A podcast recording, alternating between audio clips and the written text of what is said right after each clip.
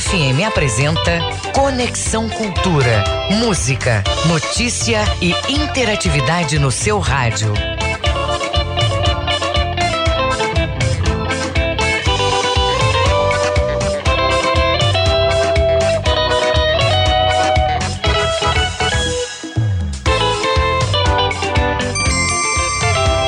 Oito em ponto, muito bom dia, bom dia, bom dia a você. É, eu sou Isidoro Calixto, você sabe, sou seu amigo. A partir de agora você nos acompanha, me acompanha. Toda a produção do Conexão Cultura até as 10 horas da manhã, quarta-feira primeiro dia do mês de junho, mês junino alegre, maravilhoso. Muito tomara que seja, bom. tomara que seja para lá de bom, viu? O mês de junho, né? nas festas juninas, tomara que a diversão seja garantida e na paz, que é o que nós precisamos tanto. O Conexão, você sabe, é uma produção do jornalismo da Cultura FM. E a partir de agora, para você, muita informação, entretenimento, música e entrevistas daqueles assuntos que você sabe estão aí em alta aqui no Pará, no Brasil e no mundo. E você sabe também que pode fazer parte da nossa programação e é muito simples. É só enviar a sua mensagem para o nosso WhatsApp 985639937. Se você preferir, pode nos dar a sua opinião através da internet, através das redes sociais, utilizando a hashtag Conexão Cultura. Conexão Cultura na 93,7. Hoje na história, em 1926, nascia a diva Marilyn Monroe. Em 1934, era fundada a Nissan Motor Company. No Conexão de hoje, vamos conversar com o professor Mariano Cautal Filho. Ele vai falar para a gente sobre a exposição Contemporâneos Modernos, Modernos Contemporâneos, volume 1. Vamos bater um papo também com o pároco da Igreja Santíssima Trindade. Ele vai falar sobre a festividade este ano. Teremos ainda os nossos quadros aí de veterinária, análise do futebol com Ivo Amaral. O Conexão Cultura começa agora na sua Cultura FM e no YouTube, através da nossa página arroba Portal Cultura. Conexão Cultura.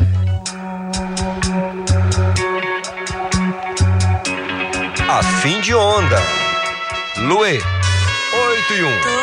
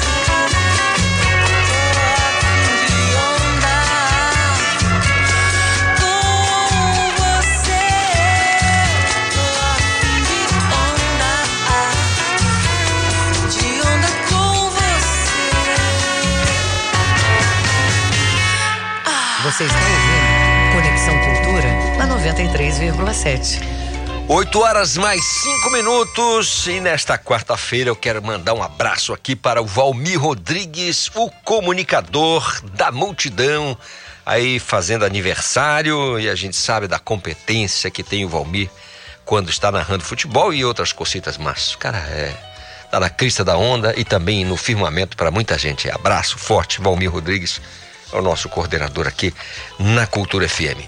8 horas mais 5 minutos com o Sérgio. O trânsito na cidade. Trânsito na cidade é assunto para João Paulo Seabra. Muito bom dia, João. Olá, muito bom dia para vocês, Doro Calixto. Bom dia também para os ouvintes do programa Conexão Cultura. E Calixto, nós temos as informações do aplicativo Waze é, e hoje, por incrível que pareça, a gente sabe que ontem à noite teve bastante caos aí no trânsito, muitas ruas alagadas, muito congestionamento e hoje ainda tem alguns locais que estão com reflexo dessa chuva de ontem, como por exemplo ali na passagem Napoleão Laureano, no bairro do Guamá, nas proximidades do Hospital Barros Barreto ainda tem registro de alagamento, nas proximidades do Tucunduba. Já na Avenida Independência, Isidoro Calixto, acidente eh, no cruzamento com a rodovia Mário Covas, lá em Ananindeua. Por isso, o trânsito está engarrafado desde a rotatória, com uma velocidade média de apenas 10 km por hora para quem está indo ali rumo a Mário Covas. Já na rodovia BR-316, o viaduto do Coqueiro tem um acidente também no sentido de quem está indo para Nanindeua e tem deixado o trânsito um pouco mais lento em uma grande extensão Nesse momento, o trânsito praticamente parado a 7 km é, por hora de velocidade, desde o shopping Castanheira até Marituba, ali na altura da estrada do Aurá, portanto, uma grande extensão da rodovia BR-316, no sentido de Ananindeua, com esse engarrafamento. Segue com você aí no estúdio Isidoro Calixto, João Paulo Seabra para o programa Conexão Cultura. Obrigado, João Paulo Seabra, aí pelas informações do trânsito. É a movimentação nas ruas e avenidas aqui da nossa grande Belém. Se você tiver alguma coisa para falar sobre o trânsito, também sobre o trânsito, mas também sobre o que você quiser, é só enviar uma mensagem para o nosso WhatsApp 985639937, porque agora o papo é com Miguel Oliveira lá em Santarém, a questão da quadra junina. A Polícia Civil baixou lá algumas diretrizes e já está funcionando. Me fala, Miguel Oliveira, muito bom dia para você. Bom dia, Calixto. Bom dia, ouvintes do Conexão Cultura. Olha, Calixto, Santarém amanheceu com muita chuva, agora sol forte. Mas o que aconteceu na madrugada, Calixto, é que vários pontos do centro comercial, principalmente os localizados na área da Orla Fluvial, na Avenida Tapajós, ficaram alagados, Calixto, as bombas de sucção não deram conta de drenar água para o Rio Tapajós e os comerciantes, neste momento, nós estamos recebendo aqui imagens é, das câmeras do NIOP, mostram a área praticamente interditada para o tráfego de veículos, Calixto. É, essa questão aí é, é um gargalo né, para a administração municipal, mas tomara que fique tudo bem. Agora, com relação à quadra junina, quais são a, as, as, diretrizes baixadas aí pela Polícia Civil, Miguel? Olha, Calixto, aqui em Santarém, a Prefeitura já havia baixado as normas para a quadra junina, inclusive ensaios de quadrilhas e horários de quermesses, e inclusive é, destacando a necessidade de autorização para eventos em vias públicas, aqueles que inclusive fecham o trânsito de veículos. Mas ontem, a Polícia Civil do Pará definiu, Calixto, regras para quadra junina em todo o estado. Está publicado no Diário Oficial de ontem e já começa a vigorar a partir de hoje. Então, a Polícia Civil do Estado baixou portaria dando regras da quadra junina a partir de hoje até o dia 30 de junho. As comemorações e eventos deverão ser realizados respeitando os horários é, previstos na horários previstos na legislação municipal de cada cidade. Tá? Em Belém, por exemplo, na capital, os eventos serão permitidos de domingo a quarta até zero hora, quinta até uma hora, sexta, sábado e véspera de feriados até quatro horas. Aqui em Santarém, o que está permitido é o seguinte: de segunda a sexta, pode fazer de 9 às 12, de 15 às 22.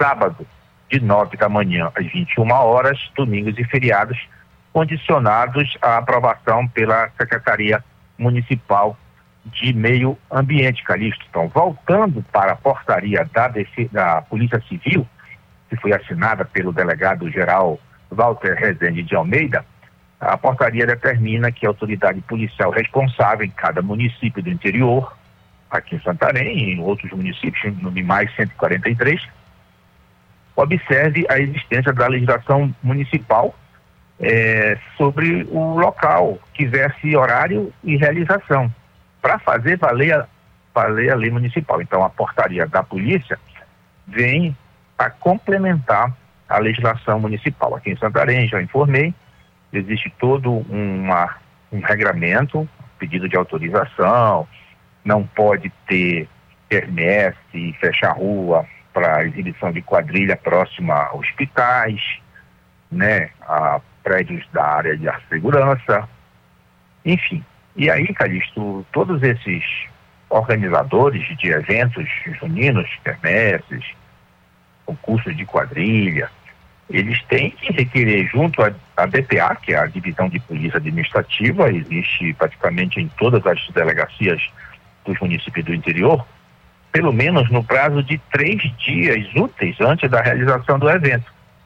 Registro e vistoria do local onde será realizado o evento para a concessão da licença. Então, resumindo, Calixto, além das regras de horário, tipo de equipamento sonoro, é, volume, é, você tem que respeitar a portaria da Polícia Civil e quem for fazer festa em qualquer município, inclusive em Belém, tem que pedir essa licença na DPA, porque aí o pessoal da DPA, cara, eles vão verificar os locais, vão ver as condições elétricas, hidráulicas, hidrossanitárias, e não é só, Calixto, para espaços abertos, isso vale também para espaços fechados. Então, eventos folclóricos, culturais, é, só será permitido o uso do som doméstico, né? ficando expressamente proibido o uso de aparelhagem sonora, aquele pessoal do Tremiterra, né?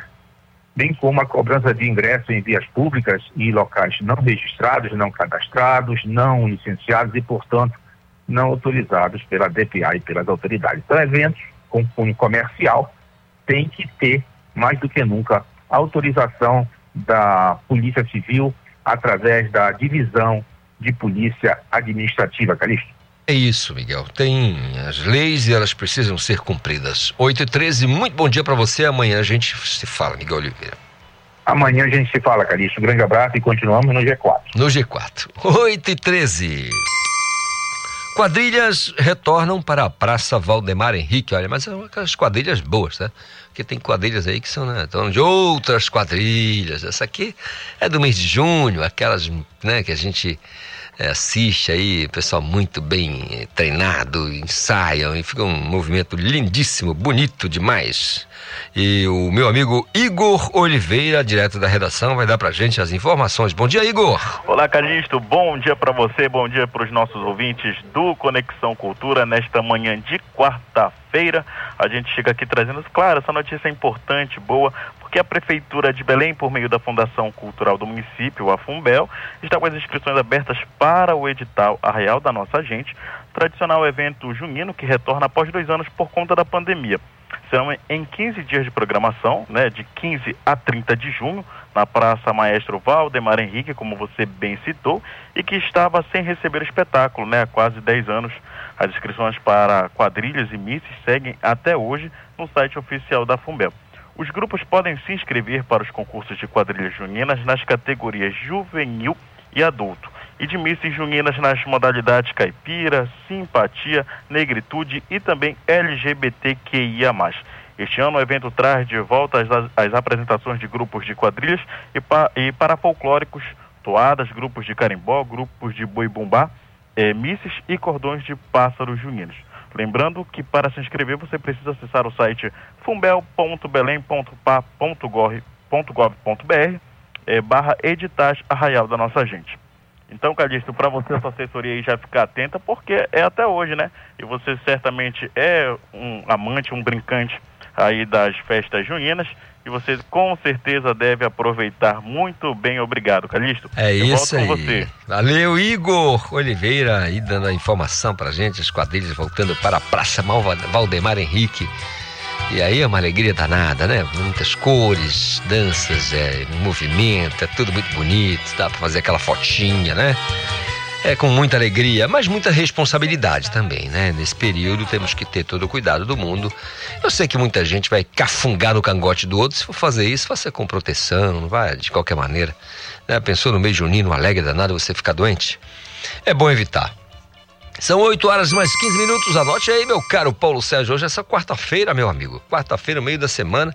E a gente aqui solicitando que, se você quiser participar, você pode fazer isso aqui no nosso Conexão Cultura, mandando a sua mensagem para o nosso WhatsApp 985639937. Se preferir, você pode nos marcar aí nas redes sociais com a hashtag Conexão Cultura. Conexão Cultura. O Marcos Aleixo, né, como de costume, vai trazer para a gente uma informação aqui que trata exatamente de reajuste para o alto, né? Para cima.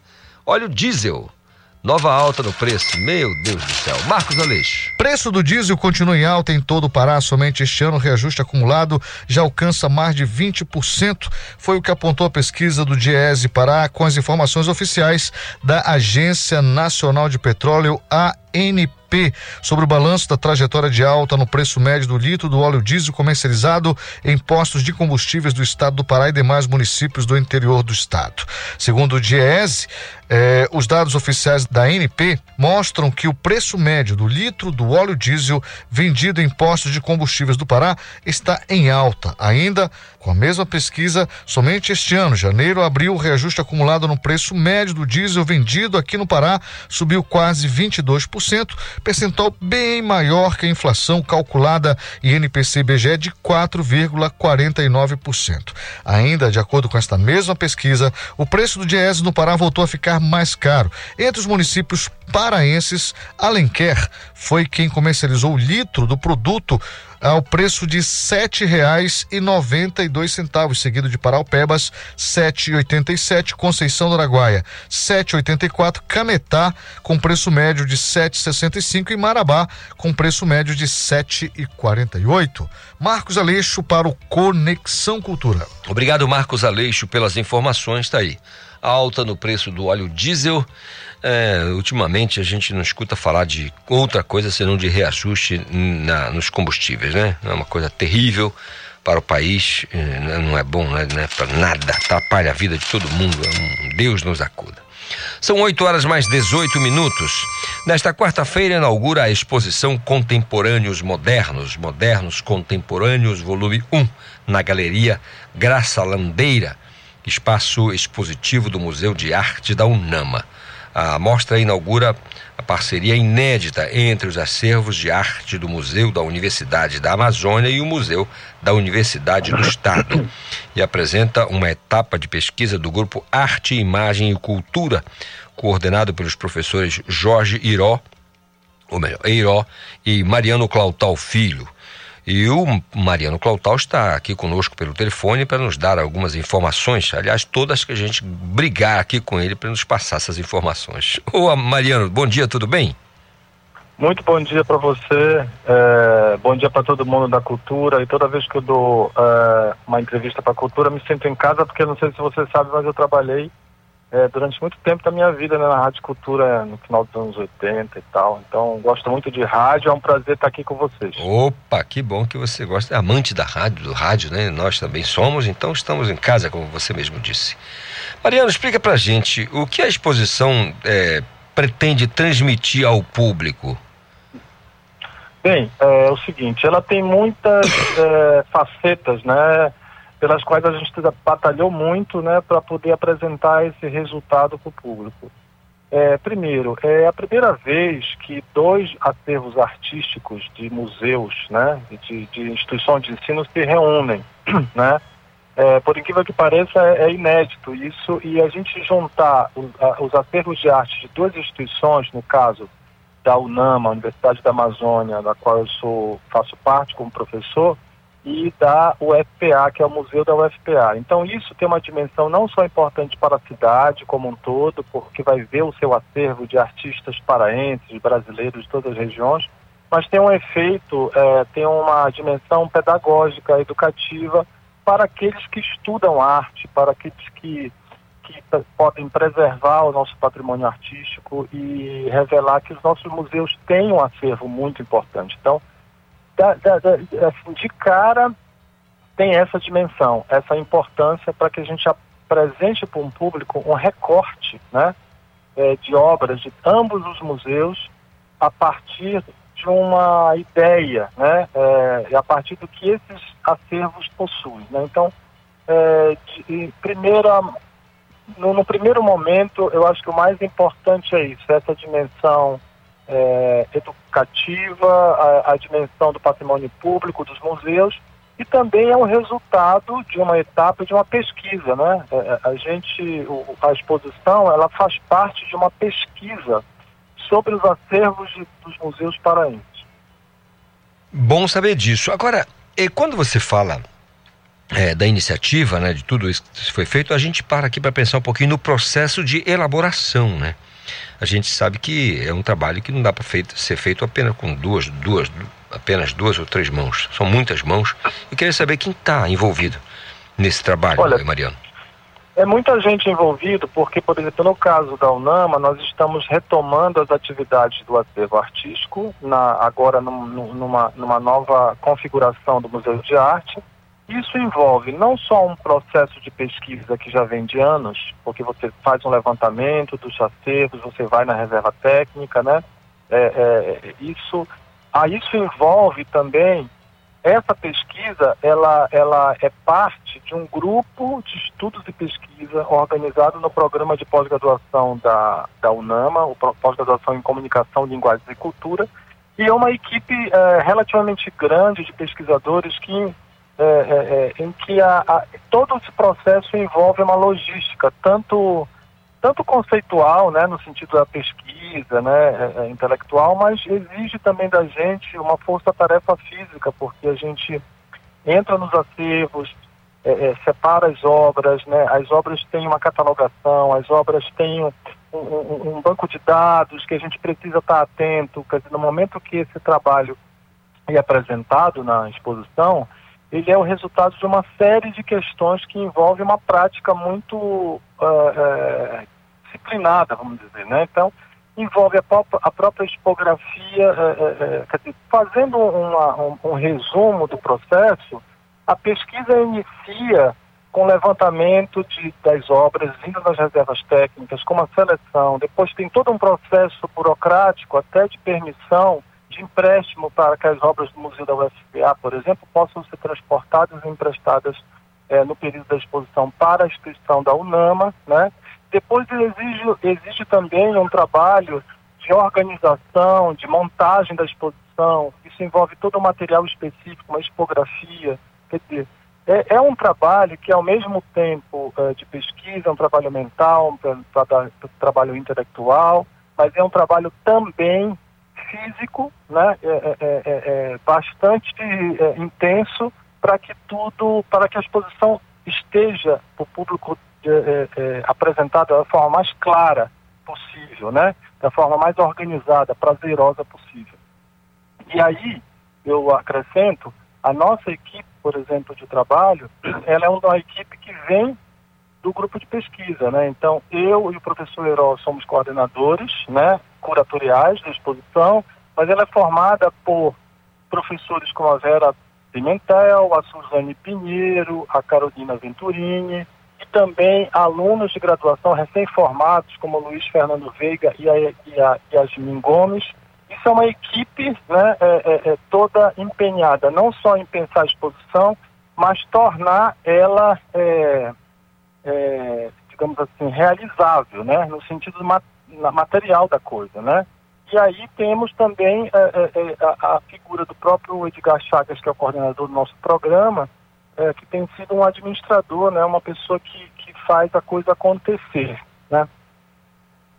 Mariano, só fazer um recorte aqui, um parêntese aqui, só para dizer a você que no começo da nossa conversa você falou que trabalhou aqui por um período, aí você lembrou dos anos 80. Está ao meu lado aqui a lenda, o Agostinho Soares. E dia 1 de junho, hoje, ele completa 40 anos aqui, tá? 40 anos, carteira assinada. 44, perdão, 44, perdão. Eu tô engolindo 4, Olha, 44 antes- anos. Antes de mais nada, mando um grande abraço para Agostinho. Nós trabalhamos juntos muitas vezes e foram é, o período que eu trabalhei na rádio foi um dos períodos mais assim felizes da minha vida profissional, né? Tenho muita saudade e, e um grande parabéns para ele. Sinto muita saudade aí do, do clima da rádio, da gente trabalhar junto. E viva Agostinho, né? Zé, viva o Agostinho, rapaz. Ele apareceu aqui no meio da conversa, claro que falou seu nome aqui, ele já lembrou, olha, 44 anos hoje, Calixto. Eu entendi 40, ele fez um ótimo, gesto ali. que bacana. Já imaginou 44 anos aqui na casa? É muito tempo. Mariana, eu queria que você falasse pra gente dessa. da maneira como você enxerga eh, essa movimentação eh, de exposições a partir desse período agora em que estamos saindo, praticamente. Eu vou dizer saindo porque eu, tô- eu sou um cara otimista dessa coisa da pandemia. É, vacinação adiantou bastante, claro que muita gente precisa fazê-lo ainda, mas a gente melhorou bastante. Como é que você, é, uma perspectiva sua para essa questão da- desse movimento, exposições, arte de maneira geral, aqui na nossa Grande Belém? Olha, eu acho assim, a gente está no momento, a, a gente está num momento bastante, é, eu, eu, eu sou otimista, né? Apesar de ser uma, uma pessoa bastante crítica, assim, a gente está vivendo um momento muito ruim no país, né? No mundo, né? Não só por causa da Covid, mas nós temos também um governo é, federal péssimo, né? Que está acabando com o país, mas eu acredito muito que a gente tá, vai dar essa virada e é, é bom sentir a cidade agora, as, as exposições voltando, sabe? As pessoas produzindo. É claro que a Covid não passou, nós temos apenas que ser mais é, é, é, cautelosos, né? Mas à medida que a gente está vacinado, né, a gente tem que ter mais é, cuidado, né? Tem que ter muito cuidado nessa transição, mas eu acredito que, a, que eu estou sentindo uma, uma, uma, um momento muito bacana, assim, se você é, é, é, é, verificar, muitas exposições estão estão de volta, né? Os espaços estão de volta, as pessoas estão voltando a produzir. Então, acho que é, uma, é um momento muito bacana da gente reafirmar a nosso, nosso, nosso otimismo, né? E, por exemplo, essa exposição para a gente é uma alegria porque nós, nós tam- estamos trazendo muitos artistas, eh, não só paraenses, mas brasileiros, mas de diversas gerações, né? Você tem ali obras da Dina Oliveira dos anos 80, né? Nós temos obras do Luiz Braga, nós temos obras da, da Valda Marques, da Jorane Castro, né? Inclusive tem um time de artistas mulheres muito bacana na exposição, né? E essa, e essa produção toda voltando para a vida, né? Porque os acervos de museus, eles precisam ser dinamizados o tempo todo, né? Eles precisam sempre ser apresentados e reapresentados com uma nova leitura. Então, estou sentindo uma, um momento muito otimista. Apesar de a gente estar vivendo um dos piores é, é, é, é, momentos da história brasileira, né, no sentido político, mas ao mesmo tempo a gente tem que dar o troco, né, para que o nosso país é, volte, né, à, à sua vocação, que é a alegria, que é a diversidade, né, que é a cultura, que é a arte. Eu acho que é a maneira como nós, professores, educadores, artistas, temos a oferecer, né, diante de tantas controvérsias e tantas eh, barbaridades que a gente está assistindo. Então, por um lado, eu acho que a gente tem que ser crítico e pensar no momento que a gente está vivendo, mas a gente tem que ser otimista para levar em frente isso. Acho que a exposição que a gente está fazendo lá é um encontro de duas instituições de ensino, né? A gente acredita muito na educação. Eu tenho certeza que o pessoal vai, vai curtir ver obras tão, tão interessantes de gerações, de décadas diferentes. E tem mais uma coisa, viu? É um trabalho de arte brasileira, porque os nossos museus não só possuem obras importantes dos nossos artistas, como de vários artistas do Brasil todo, entendeu? Então, Belém sempre foi uma cidade que captou né, a produção brasileira, sempre conversou com o país, né? Então, acho que isso é um, é um na verdade, é uma, é uma qualidade que nós temos, né, paraenses. Nós somos, ao mesmo tempo, muito, é, é, é, a gente valoriza muito o, o, as nossas identidades, mas a gente sempre se abriu para o outro. Então, os acervos do museu, os acervos artísticos, eles refletem também essa, essa integração da nossa arte com o trabalho artístico é, de vários lugares do Brasil. Então, nesse sentido, nesse sentido, eu estou bastante otimista com a cidade, com o novo momento, né? E com a nossa contribuição também, junto com outras várias exposições que estão na cidade nesse momento, né? Muito bem. Exposição Contemporâneos Modernos, Modernos Contemporâneos, volume 1, né? Tá aí o professor Mariano Clautal Filho, é professor e curador da exposição. Professor Mariano, muito obrigado pelas informações e pela reflexão que o senhor acabou fazendo aqui ao final para gente. Muito legal. A gente precisa Muito realmente e desejar todo o sucesso do mundo para os senhores aí na, na exposição, tá bom? Tá, muito bom. É, bom trabalho para vocês todos aí. Um grande abraço para Agostinho e para todo mundo da, da cultura. Eu agradeço o espaço aqui para visitar a exposição que abre hoje à noite, tá bom? Muito obrigado, professor. Agora são 8 horas mais 30 minutos, intervalo, a gente volta no instante. Conexão Cultura na 93,7.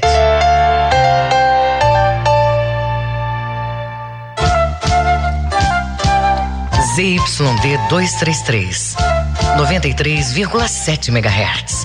Rádio Cultura FM, uma emissora da Rede Cultura de Comunicação. Fundação Paraense de Rádio Difusão, Rua dos Pariquis, 3318. Base operacional, Avenida Almirante Barroso, 735. Berlim, Pará, Amazônia, Brasil. As vacinas contra a Covid-19 garantem proteção porque previnem as formas mais graves da doença, reduzem as mortes e internações, mas não impedem o contágio nem a transmissão do vírus. A vacinação fortalece as defesas do corpo pela ação de anticorpos. Se você já tomou a primeira dose da vacina, não deixe de tomar a segunda dose. Proteja-se do coronavírus. Cuidar da sua saúde é proteger a todos. Cultura, rede de comunicação. Mais tribal de todas as festas. Balanço do Rock, quarta, 8 da noite. Bar dos Balanço do Rock. Aqui quem fala é Raul Bentes e eu te espero aqui na mais tribal de todas as festas. Toda quarta-feira, às 8 da noite, na Rádio Cultura. Tu vai saber o que que tá acontecendo no rock paraense em todos os cantos desse estado. Claro, tem música nacional e os clássicos internacionais. Te espero aqui.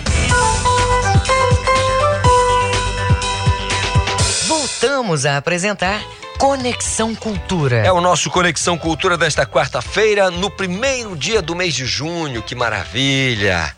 Que seja um mês maravilhoso. Repito, que a gente possa buscar aí muita diversão, mas com tranquilidade e paz.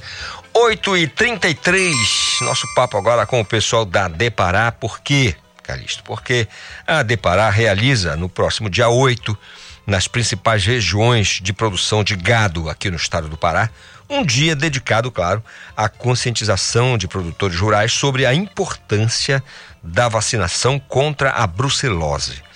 Para falar sobre o assunto, eu vou conversar agora com a médica veterinária, fiscal do Programa Estadual de Controle e Erradicação da Brucelose e Tuberculose, a doutora Samira Albuquerque. Doutora Samira, bom dia, tudo bem? Bom dia, Clarice. Tudo bom? Tudo em paz? Em paz. Nós sempre conversamos aqui, doutora, eh, falamos hum, no geralzão mais sobre a aftosa, né? Febre aftosa, é aquela campanha que tem sempre né, rotina de vacinação, mas a brucelose, assim, às vezes a gente não tem muita informação. Então eu queria que a senhora explicasse aqui para o nosso ouvinte, para começo de história, eh, que doença é essa, né? Como os animais são contaminados, como- o que, que é a brucelose? Ok. É, a brucelose é uma, uma doença que a gente fala infecto-contagiosa, que ela é uma infecção, né? Causada por uma bactéria chamada brucela. Daí o nome brucelose, né? Vem derivado da, do agente infeccioso, que é a brucela. E ela afeta principalmente os mamíferos.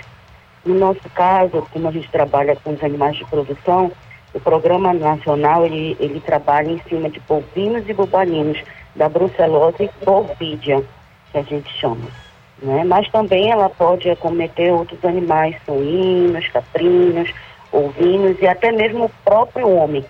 Daí a importância dela, né, por ser uma zoonose, que é uma doença que é transmitida dos animais para o ser humano, né? A importância dela, além de econômica pelas perdas, né, é, para o produtor rural, mas também a importância na saúde pública, por ser uma doença que é transmitida também para o ser humano.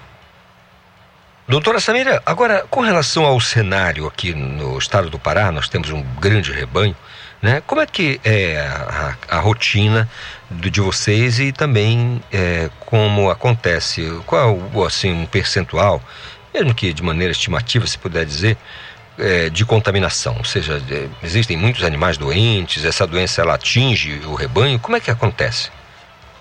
É, isso foi feito em 2017, 2018, nós iniciamos um inquérito né, que é uma pesquisa da prevalência da doença no nosso estado. É, esse estudo né, ainda não foi é, concluído e repassado para nós, né? mas nós temos uma parcial. E no nosso estado, a prevalência é de mais ou menos 25%. Ela é elevadíssima. Tanto é que o nosso estado ele está classificado no, no, país todo como classificado como T, né? Que é uma classificação de A a E, né? E nós estamos na classificação D, que é uma classificação bastante alta de prevalência da doença no território.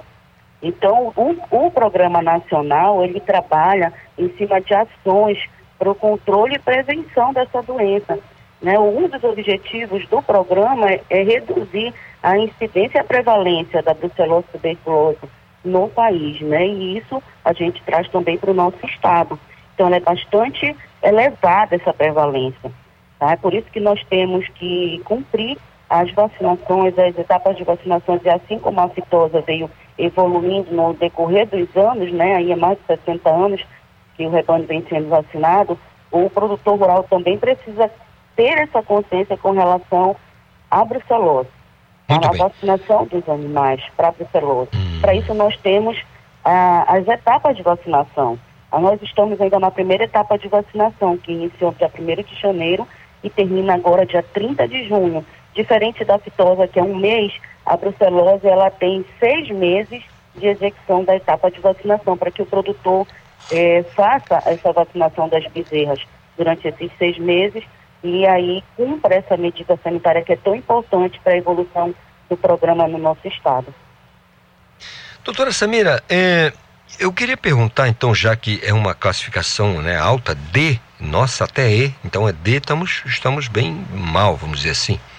Então eu pergunto, como é que é, é o, feedback? Como é que o produtor encara as informações, as, as orientações, até mesmo as admoestações eh, do poder público, aí seja federal ou estadual, através de vocês, da Depará?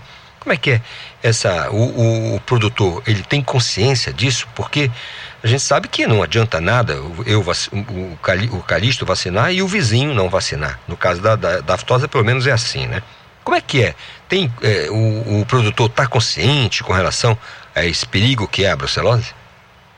Olha, Calixto, nós temos intensificado as ações de educação sanitária, né, as ações voltadas para essa, eh, essa comunicação, essa mobilização do setor produtivo. Tanto é que, como você falou, eh, até, até bem pouco tempo atrás, o produtor falava muito de febre aftosa, febre aftosa, quase não falava de brucelose, né? Mas com, com o cenário mudando né, nacionalmente com relação à fitosa e a provável suspensão dessa vacina, a brucelose ela vai ter um vai, vai, vai crescer né, no, né, nessa situação de divulgação. E é isso que a gente está trabalhando né, intensamente, para que o produtor esteja cada vez mais consciente, ainda mais por se tratar de uma doença zoonótica, né, de importância para a saúde pública, a gente precisa bater em cima dessa tecla, porque não é só os animais que são afetados, mas nós, seres humanos, então não é só o produtor rural que é trabalhado nesse, nessa mobilização, tá? Toda a sociedade, a comunidade local, as unidades estão empenhadas nos seus municípios de trabalhar também com a sociedade como geral, porque no final todos somos consumidores, então nós no final podemos é, ter a doença a partir do momento que eu consumo um produto derivado né, um leite cru ou derivado do leite esteja contaminado. Então, é importantíssimo que toda a sociedade tenha é, essa informação. Né? Então, é nisso que nós estamos trabalhando. Infelizmente, é, o produtor que não vacina, ele também é passível de multa, né? Porque, assim como todo, todo programa, assim como as todas as outras doenças, é uma, uma, uma vacinação obrigatória, é uma medida sanitária obrigatória. A partir do momento que o produtor não cumpre, ele vai ter tem que sofrer as sanções desse processo. Doutora Samira, quem é o profissional que está habilitado para operacionalizar, ou seja, para aplicar a vacina no animal? Quem é o profissional?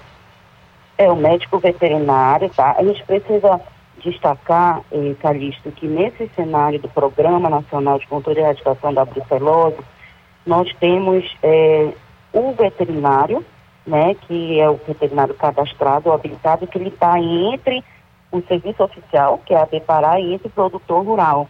Então é ele que faz esse link né, do serviço oficial com o produtor rural. Nós temos então o veterinário que pode ser cadastrado e o habilitado. Tem gente que confunde uma coisa com outra, né?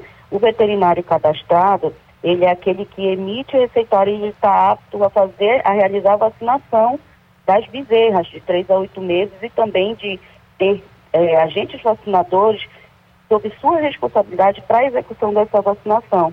Então, é da competência dele a emissão do receituário para aquisição da vacina contra a brucelose, a execução da vacinação, a responsabilidade técnica pela vacinação das bezerras realizadas por esses agentes vacinadores e o, o cadastro e emissão do atestado.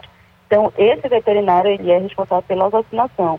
O veterinário habilitado já é um, uma outra, um, um outro perfil, já é um veterinário que é a, a, competência dele é realizar os exames né, de diagnóstico, os testes, os testes para que a gente chegue ao diagnóstico se aquele animal tem ou não brucelose e tuberculose. Então ele tem a responsabilidade técnica também por todo o processo de saneamento da propriedade, se o animal der positivo, né, o que, que vai ser feito com esse, com esse animal, é aquele veterinário habilitado.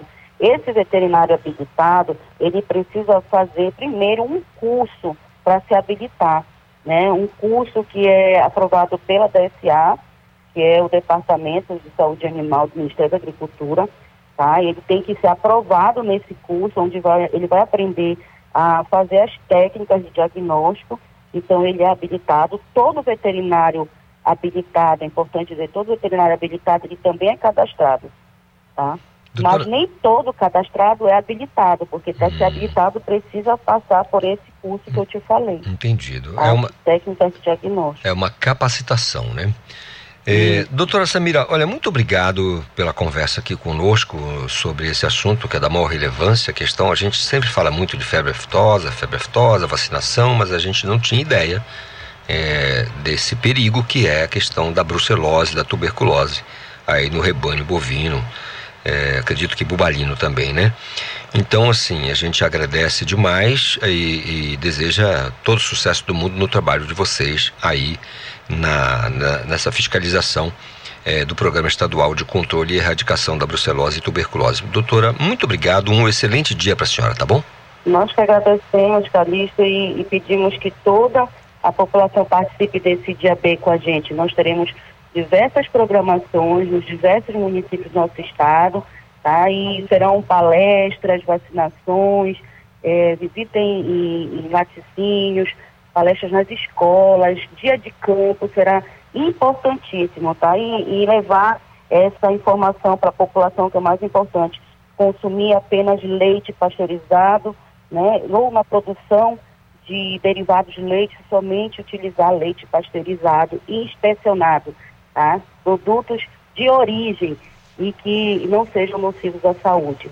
Muito obrigada, Calixto. Um bom dia. Ótimo dia para a senhora doutora Samira Albuquerque, da Agência de Defesa Agropecuária do Estado do Pará. Agora são 8 horas mais 44 minutos e toda quarta você sabe que nós temos a médica veterinária Alessandra Belo trazendo aquelas dicas para ajudar a gente aqui a cuidar dos nossos animais de estimação. O tema de hoje é um assunto bem interessante. Ela vai falar sobre toxoplasmose. É uma doença que precisa da atenção de todo mundo. Vamos ouvir.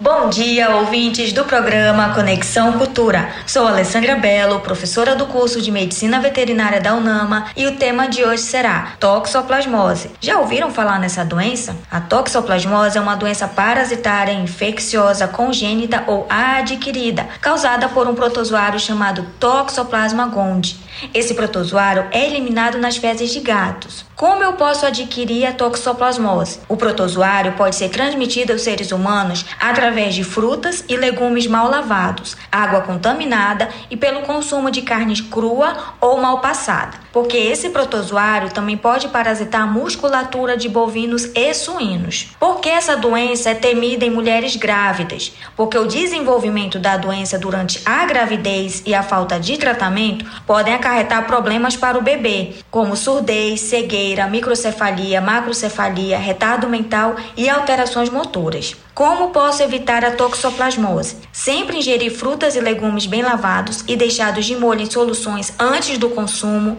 não ingerir carne mal passada ou crua e sempre manusear a terra de jardim usando luvas. Estou grávida, devo me livrar do gato? A resposta é não. Você não precisa se livrar do seu amiguinho bichano. A forma de contaminação acontece através do contato direto com as fezes do gato, ou contaminação de frutas e legumes com essas fezes. Portanto, o manuseio adequado das fezes e tomando todos esses cuidados, você previne a toxoplasmose. Leve seu amiguinho periodicamente ao veterinário. Os cuidados com a higienização dos alimentos crus são suficientes para evitar a doença, sem precisar se livrar do seu amiguinho. Cuide-se e cuide bem do seu pet. Qualquer dúvida sobre zoonoses, procure um médico veterinário. Alessandra Belo para o Conexão Cultura e até a próxima semana. Obrigado à nossa médica veterinária Alessandra Belo, trazendo aí essas dicas importantes. Olha, o assunto toxoplasmose, anote na sua agenda aí, é bom dar um. Não custa nada passar a vista, né? Pelo menos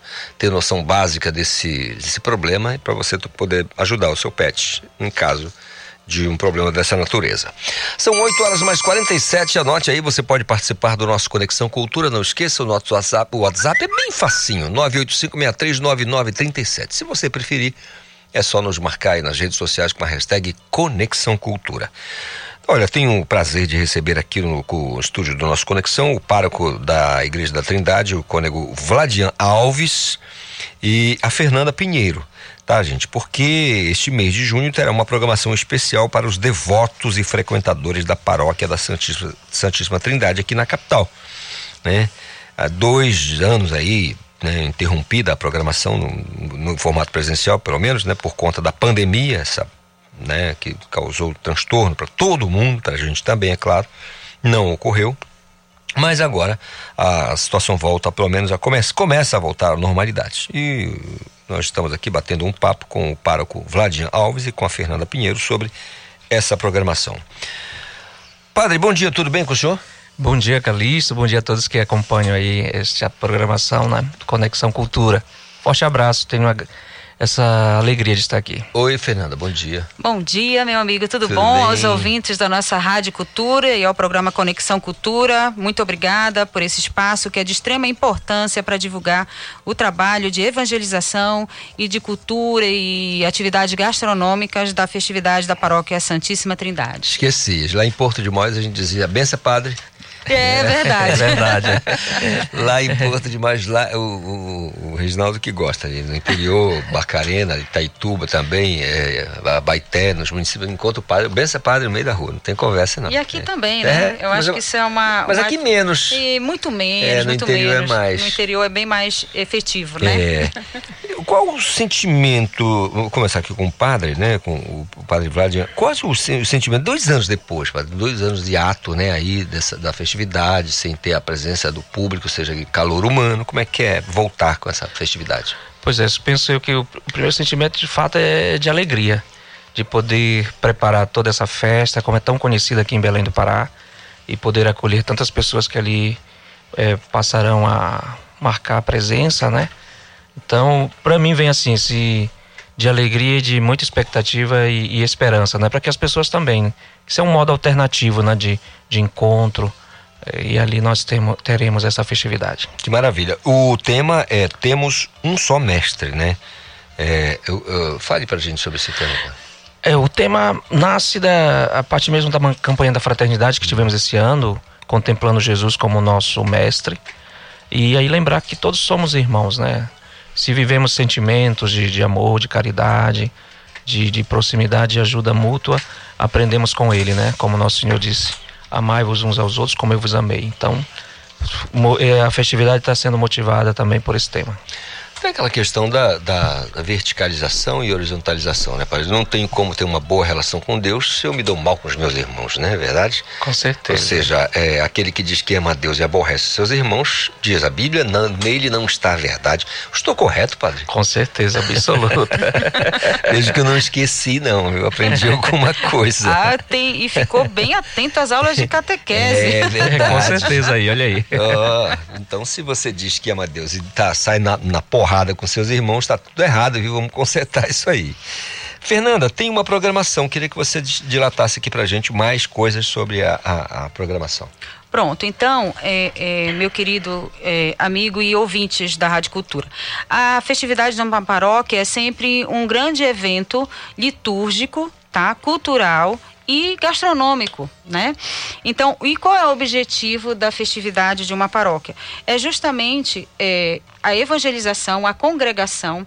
Nós dizemos na Paróquia da Trindade que a festividade é feita por famílias para famílias. Uhum. Então, quem é que comanda este evento, no bom sentido e entre aspas? São justamente todos os nossos sacerdotes. Hoje a Trindade tem o pároco Vradian e tem dois vigários, o Padre Roberto e o Cônego Jaime. É, junto com todas as pastorais, grupos e serviços, que são em média de 30 a 33, não é isso, Padre? Isso que nós temos é, para realizar este evento de congressamento é, cultural e é, no sentido também litúrgico, religioso. religioso né? e, isso, padre, exatamente. Obrigada por complementar. Então, é, e para que, que a gente faz esse evento, é, além do congressamento, né?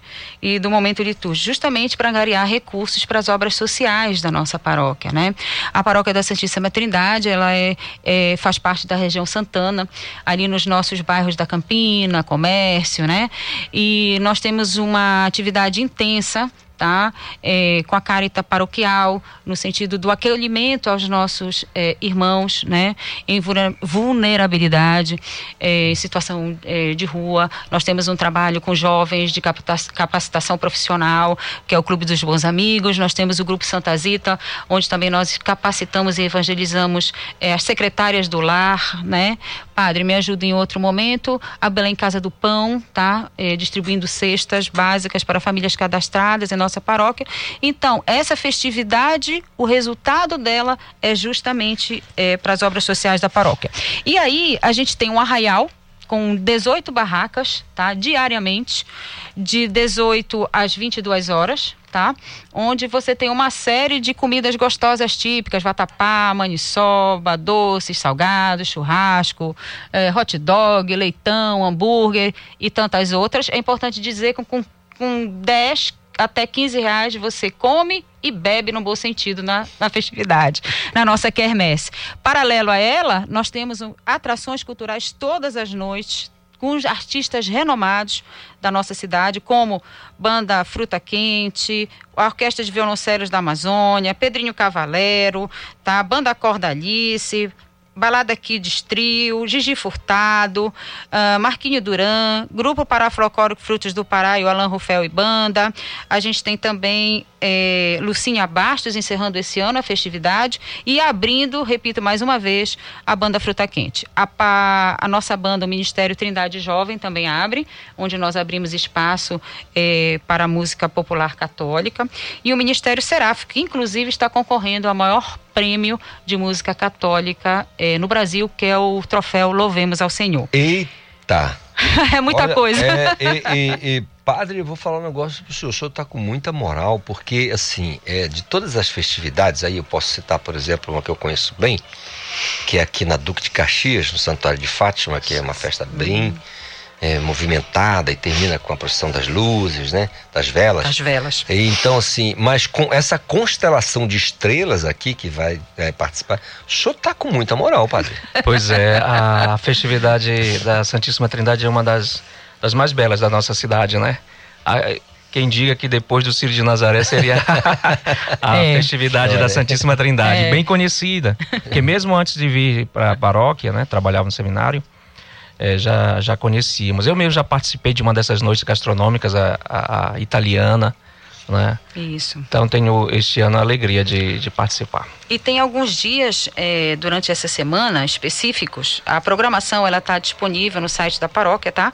E que terão alguns jantares temáticos paralelo ao- aos shows e paralelo ao arraial. Então você vai ter, vai poder degustar a noite japonesa no domingo dia 5, a italiana no dia 7, a portuguesa com certeza no dia 9 e a paraense no sábado, dia 11. E padre, vamos falar um pouquinho aqui para encerrar sobre a procissão, né, que Procissão nós vamos importante. ter. Ah, sim, sim. Então, no dia 12, que é o dia da Santíssima Trindade, nós teremos esse momento bonito também festivo. Temos esse costume, né, de, de procissões e tudo. Então, nós teremos a Santa Missa na Igreja do Rosário, que é uma igreja também antiga e que faz parte da paróquia. Teremos a missa 8 e meia e logo em seguida sairemos com a imagem até a Igreja Matriz, onde teremos também outra missa às 10 horas. Interessante na, na, na programação que, assim, é, é, é literalmente congregação mesmo, porque tem gente que vai é, pela mensagem, né, pela pregação, e tem a turma que vai para a diversão e a colaboração também, né? Acaba, acaba sendo tudo no mesmo canto, né? Exato. É um divertimento sadio, tá? É, nós, paroquianos, é, queremos agradecer também, pároco, todo o apoio dos órgãos estaduais e municipais nos apoiando em termos de, de segurança, tá? É, isso é inquestionável. É, a paróquia tem o seu próprio investimento, mas é, com Guarda Municipal, Polícia Militar do Estado, tá? Que sempre está conosco. E queria voltar um pouquinho também na questão da atividade é, cultural e dizer o que, é, o que é mais bonito, mais belo, como o nosso pároco diz, é que todos esses artistas, eles doam o seu cachê. Então, existe assim, isso foi uma construção de 24 anos de festividade. E aqui vale ressaltar a nossa querida Lucinha Bastos, que colabora conosco né, é, nessa, nessa montagem da atração cultural. E todos os artistas que passam pela nossa festividade doam o seu cachê. Isso para nós é super importante e nesse congressamento, como você disse, é também ressaltar a cultura paraense, que é tão rica e tão bela. É, destaca também Exato, a cultura exato. paraense. Padre, então deixa aquela mensagem pra gente e convide o público para participar. Então, assim, já, né? Esse momento aqui terminando essa, esse momento, essa entrevista, queria fazer esse convite. Posso dizer e garantir que será uma festa muito bela, onde aquilo que já foi dito aqui, vocês poderão, né? Perceber, sentir e viver. Que seja um momento de um retorno onde, né? Se retoma a esperança, a alegria mesmo de sermos irmãos e irmãs, né? Homens e mulheres. E ter a possibilidade desse encontro, tá bom? Fica aí o convite para que participe este ano da 24 edição da nossa festividade da Paróquia Santíssima Trindade, né? E como aqui tenho afirmado, sou um, um sacerdote, um pároco privilegiado. Que maravilha. Fernanda, ótimo dia. Muito obrigado pela vinda ao Olha, Conexão Cultura. nós é que agradecemos esse espaço importantíssimo, tá? Estamos à disposição na Paróquia da Santíssima Trindade, de 5 a 12 de junho, de 18 às 23 horas. Passe lá, você não vai se arrepender. Que Bom maravilha. dia. Pá, não vai se arrepender mesmo. Com tanta comida, conversa boa, né? Aí fica maravilha para todo mundo. Anote, 8 horas mais 59 minutos, a gente vai ao intervalo comercial. Você fica na sequência com o Cultura Vinil, com o Astro Paulo Brasil. E depois a gente regressa com o nosso Conexão Cultura. Até já. Estamos apresentando Conexão Cultura.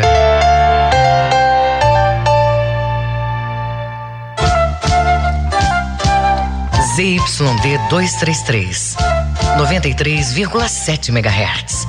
Rádio Cultura FM, uma emissora da Rede Cultura de Comunicação. Fundação Paraense de Rádio Difusão.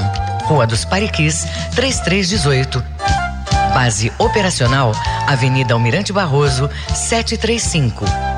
Berlim, Pará, Amazônia, Brasil. O Ministério do Turismo e Instituto Cultural Vale apresentam 13º Amazônia em Cena na Rua Edição Especial Pará, de 5 a 12 de junho às 19 horas na Praça da República. Conheça a programação em www.amazoniaencena.com.br. O evento é gratuito. Iniciativa O Imaginário. Meus amigos da cultura, fala o Edgar Augusto.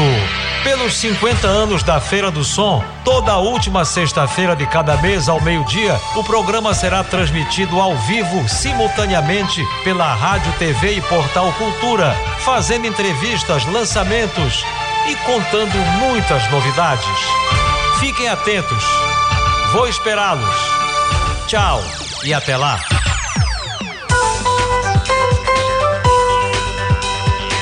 Conexão Cultura na 93,7. A música, o fato, a memória. Cultura vinil. A história da música em long play. O LP Água, lançado por Fafá de Belém em 1977 pela Philips Polygram, colocou a paraense que estava dois anos no eixo Rio-São Paulo entre as melhores cantoras do Brasil. A parceria de Paulo André e Rui Barata, que havia sido lançado para o Brasil no LP anterior, o Tambatajá, primeiro da carreira de Fafá, voltou no LP Água, com Paula Pichuna, primeira faixa do lado A.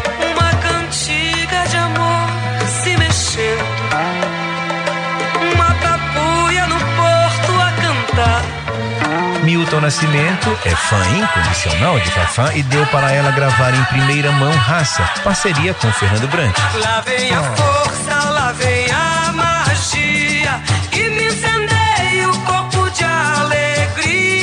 Empolgado com o charme da paraense, Milton não resistiu à tentação e compôs uma canção especialmente para ela. Um jeito de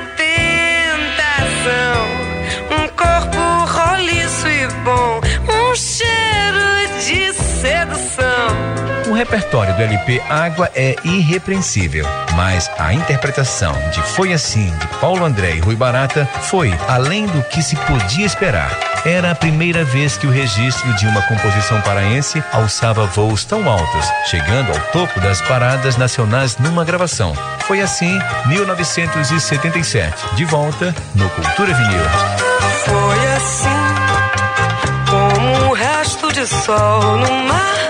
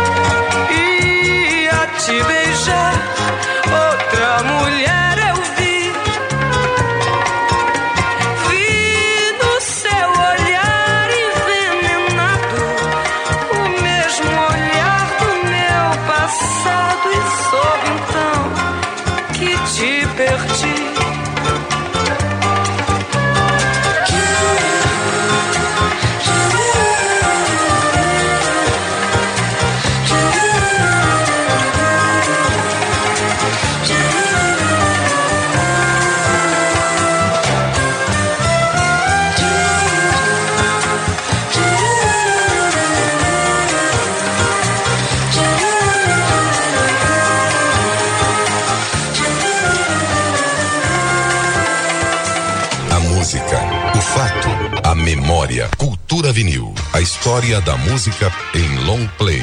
Produção e apresentação, Paulo Brasil. Voltamos a apresentar Conexão Cultura. É isso é o nosso Conexão Cultura desta quarta, nove horas mais cinco minutos. E se você quiser participar, não esqueça.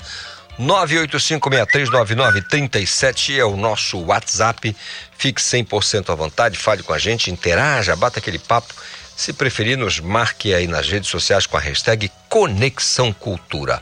Olha, a Jusepa entrega a biblioteca pública. O Ronald Souza tem pra gente as informações. Foi entregue nesta semana a Biblioteca Pública Dulce Nazaré de Lima, pela Junta Comercial do Pará. Cerca de 400 livros das mais variadas áreas do conhecimento estão sendo disponibilizados para empréstimos e consultas. O acervo histórico e cultural mantido pela Jusepa desde a criação no período monárquico também está sendo disponibilizado para a visitação dos estudantes e funcionários. A biblioteca recebe o nome da primeira mulher que presidiu a Jusepa. O evento de entrega do espaço, ocorrido no dia 30, contou com o lançamento da carteira empresária, que vai servir como a carteira profissional dos empresários, disponível no formato físico e digital. Ela vai reunir todos os dados da empresa. O novo espaço fica aberto de segunda a sexta-feira, das 8 horas da manhã a 1 hora da tarde. Os empréstimos estão disponíveis aos servidores da Jusepa e as consultas ao público externo. O novo espaço fica na sede da Jusepa, no bairro de São Brás, em Belém.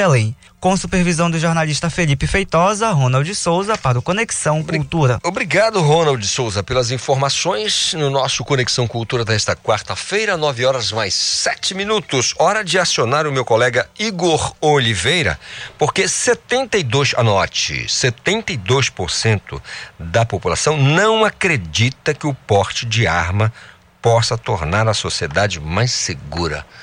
Desde quando arma quer dizer alguma coisa em termos de segurança que não seja na, nas mãos de policiais? Né? Vai para lá com esse negócio. Ô Igor, me conte tudo.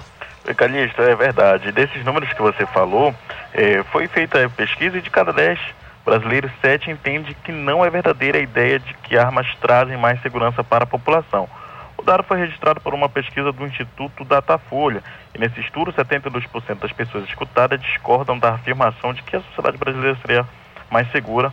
Eh, as pessoas andam armadas né, para se proteger da violência, que é o que dizem, né, e, os, e os que concordam, por sua vez, apresentam 26%. As mulheres representam um grande percentual dos que discordam da afirmação, né, e assim como as pessoas que eh, se autodeclaram pretas e elas que também eh, têm fixa de renda até de dois salários mínimos. Já entre os que concordam com a ideia de que as armas representam maior segurança, a maior presença de pessoas do sexo masculino, 32% da região norte, e 32% é, e com renda familiar de mais de 10 salários mínimos, são aí de 37%. A pesquisa aponta também que 71% dos entrevistados discordam da ideia de que é preciso facilitar o acesso de pessoas às armas, enquanto 28% concordam com o pensamento e 1% não soube responder. Exatamente, a arma não protege ninguém, né?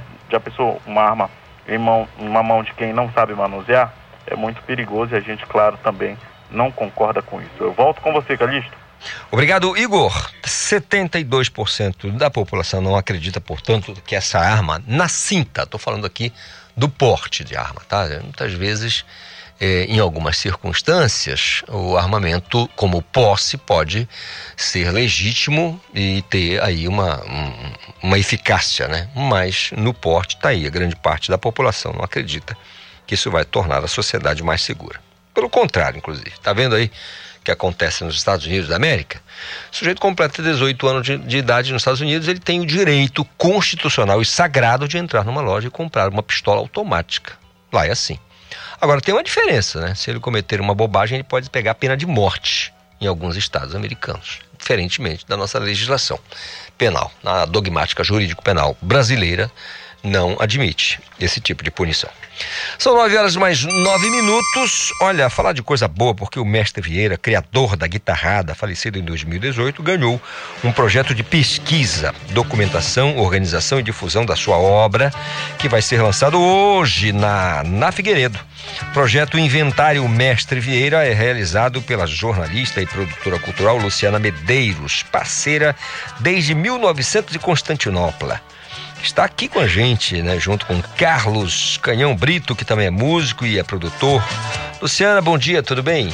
Bom dia, Calixto. Muito, tô muito bem, tô muito feliz de estar aqui nessa casa de volta. Eita, já Sempre faz um é muito tempo, bom né? estar aqui. Carlos, bom dia, tudo bem? Bom dia, tudo bem. Tudo na Santa Paz? Queria, Luciana, que você começasse falando pra gente como se deu a coprodução do projeto Inventário Mestre Vieira. Olha, Calixto, isso na verdade é um resultado assim, de anos né, que a gente trabalhou junto com ele. Né? Foram desenvolvidos vários projetos aí desde 2012 com o lançamento do, de um DVD que foi gravado no Teatro da Paz. Né? E aí, nesse contato todo com ele, a gente foi fazendo registros, né? conhecendo melhor a história dele, ele mesmo nos contando, né? muita fotografia, vídeo. Né? A gente fez até um- uma animação né? inspirada no Vieira e seu conjunto, que foi exibido pela TV Cultura do Pará. Né? Então era muito material, né? E com a partida dele em 2018, né, me vi realmente na obrigação de organizar esse material, né, e contar essa história dele que é muito maior do que a história que eu pude viver com ele, né, que é desde os lançamentos dos LPs e, enfim, organizar isso que tem muita coisa espalhada na internet, tem muita coisa, tem em livro, em outros livros também, em em trabalhos de pesquisa dentro da universidade, mas o inventário ele vem reunir isso tudo e disponibilizar não só num songbook, onde tem 30 partituras, né, como também num site, porque não caberia tudo num livro impresso. Então o site ele é uma extensão e que vai continuar né, trazendo novidades e coisas a, a respeito do mestre Vieira e da guitarrada. Legal. Carlos, você conviveu é, assim, Eu fiz parte do, do último grupo que o acompanhou, de 2014 até o último show dele em 2018. 2018, né? É, toquei com ele no, no, no grupo dele. Cara, né?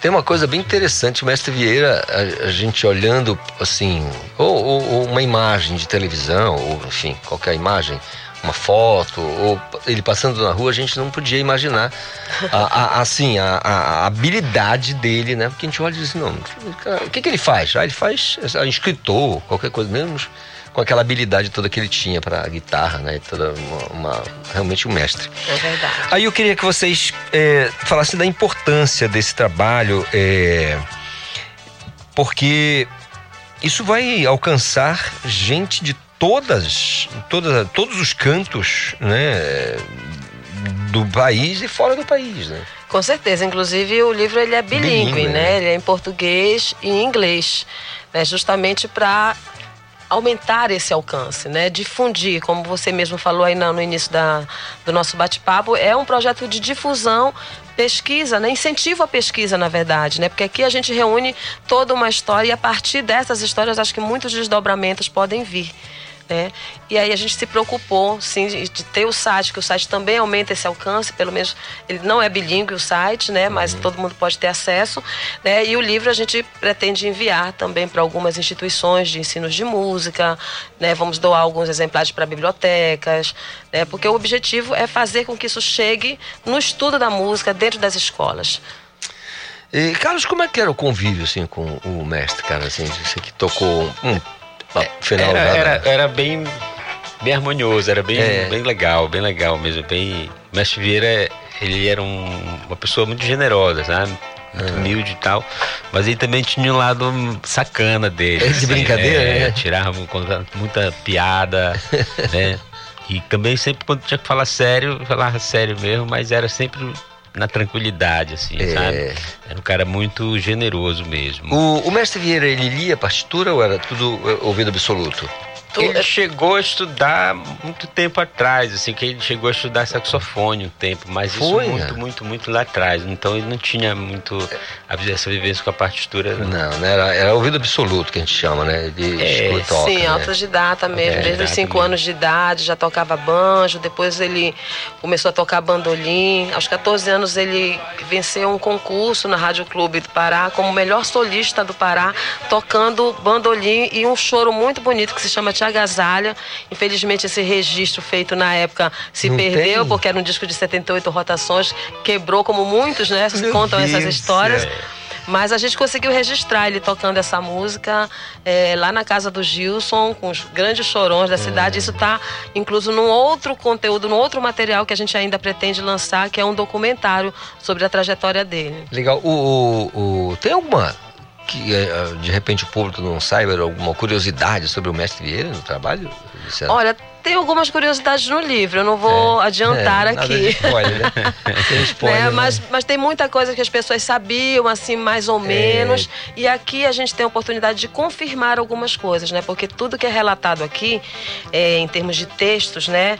é, eu escrevi sobre essa trajetória fonográfica, né? Inclusive a passagem dele pelo Nordeste, né? Que é uma história que poucas pessoas conhecem aqui. Ele fez um sucesso estrondoso, assim, em Fortaleza, no Ceará, né? E, e com isso acabou meio que sugerindo esse modismo da lambada que veio depois como depois é, estourou aí depois no final dos anos 80, né? Então tem sim algumas curio- curiosidades. E aí eu queria dizer que o songbook, além das 30 partituras que foram transcritas pelo André McLeod, que não está aqui com a gente porque ele está em Portugal, mas a gente vai exibir um vídeo dele hoje à noite falando do- do- da participação dele no projeto, a gente também traz uma coisa inédita. Aí sim eu vou revelar aqui rapidamente que é um texto do professor Luiz Antônio Guimarães, que é um historiador de Barcarena, em que ele fez uma pesquisa sobre as origens portuguesas do mestre Vieira, porque o pai do mestre era português. né? Então a gente quis saber de onde que veio essa família, como é que foi essa migração aqui para o Pará. E tá linda a pesquisa, com colaboração de pesquisadores lusitanos também. Então isso é um, acho que eu posso cara. dizer que é um material mais inédito, além das partituras né, que a gente tem aqui. Fotografias, um encarte é um completo aqui, né? Que ele desenrola aqui, olha, tem todo o encarte aqui do, com a discografia dele. Né? Então, é um trabalho realmente assim que vai disponibilizar muita informação para quem está estudando música paraense, né? Porque tem as fichas técnicas todas e no site cada disco também é comentado, tem um texto a respeito, né? Luciana, é, é importante que o ouvinte entenda, essa iniciativa parte com é, de onde? Assim, o Estupim tem uma, um- foi um incentivo, como é que foi? Sim, a gente recebeu um incentivo, um apoio do Itaú, do Rumos Itaú Cultural, né, que é um edital que eles lançam, acho que de dois em dois anos.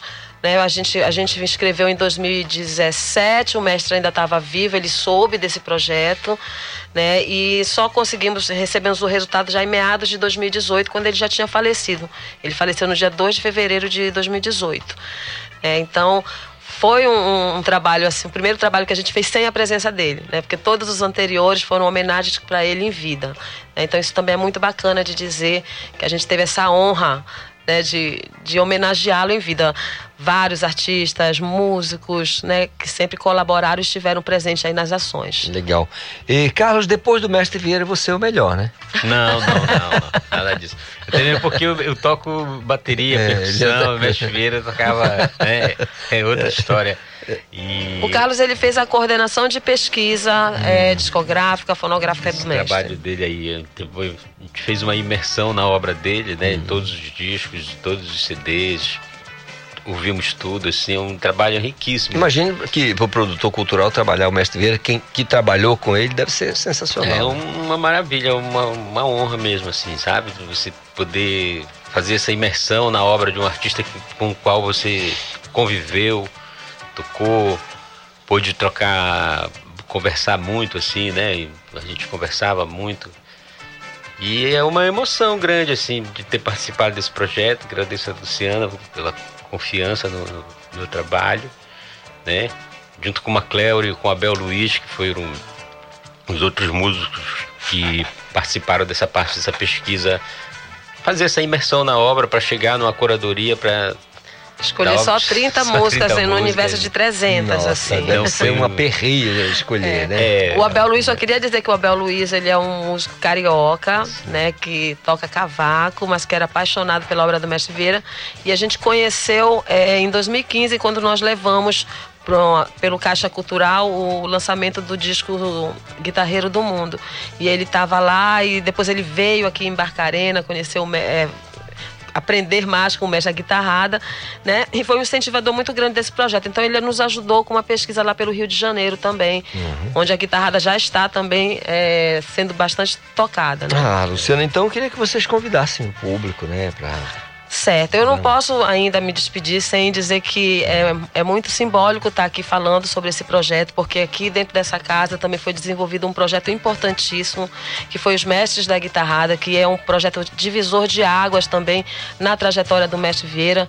Então, desde já vai aí um abraço para o Pio Lobato, para o Beto Fares, a Beth Dopado, todo mundo que foi envolvido, Ney Messias, nesse projeto maravilhoso que foi o, o Mestre da Guitarrada, que foi a partir daí que eu soube do Mestre Vieira, que eu o conheci, né? Cheguei a Barcarena e aí conheci uma outra história dele que não estava sendo contada também ali nos Mestres da Guitarrada, que é a história dele por Fortaleza, né? As músicas cantadas com letras de eh, falando das lendas amazônicas e que inspirou a série de animação Os Dinâmicos, que vai ser exibida hoje às 16 horas lá no na Figueiredo, né? Ali na Gentil com a Benjamin. A nossa programação ela começa cedo para dar mais para oportunidade para mais pessoas passarem por ali, porque o, espaço é pequeno. É, pequeno. Então, às 16 horas a gente exibe essa série, convido todos os educadores, quem quiser levar suas crianças, é bastante educativo, fala muito da nossa Amazônia.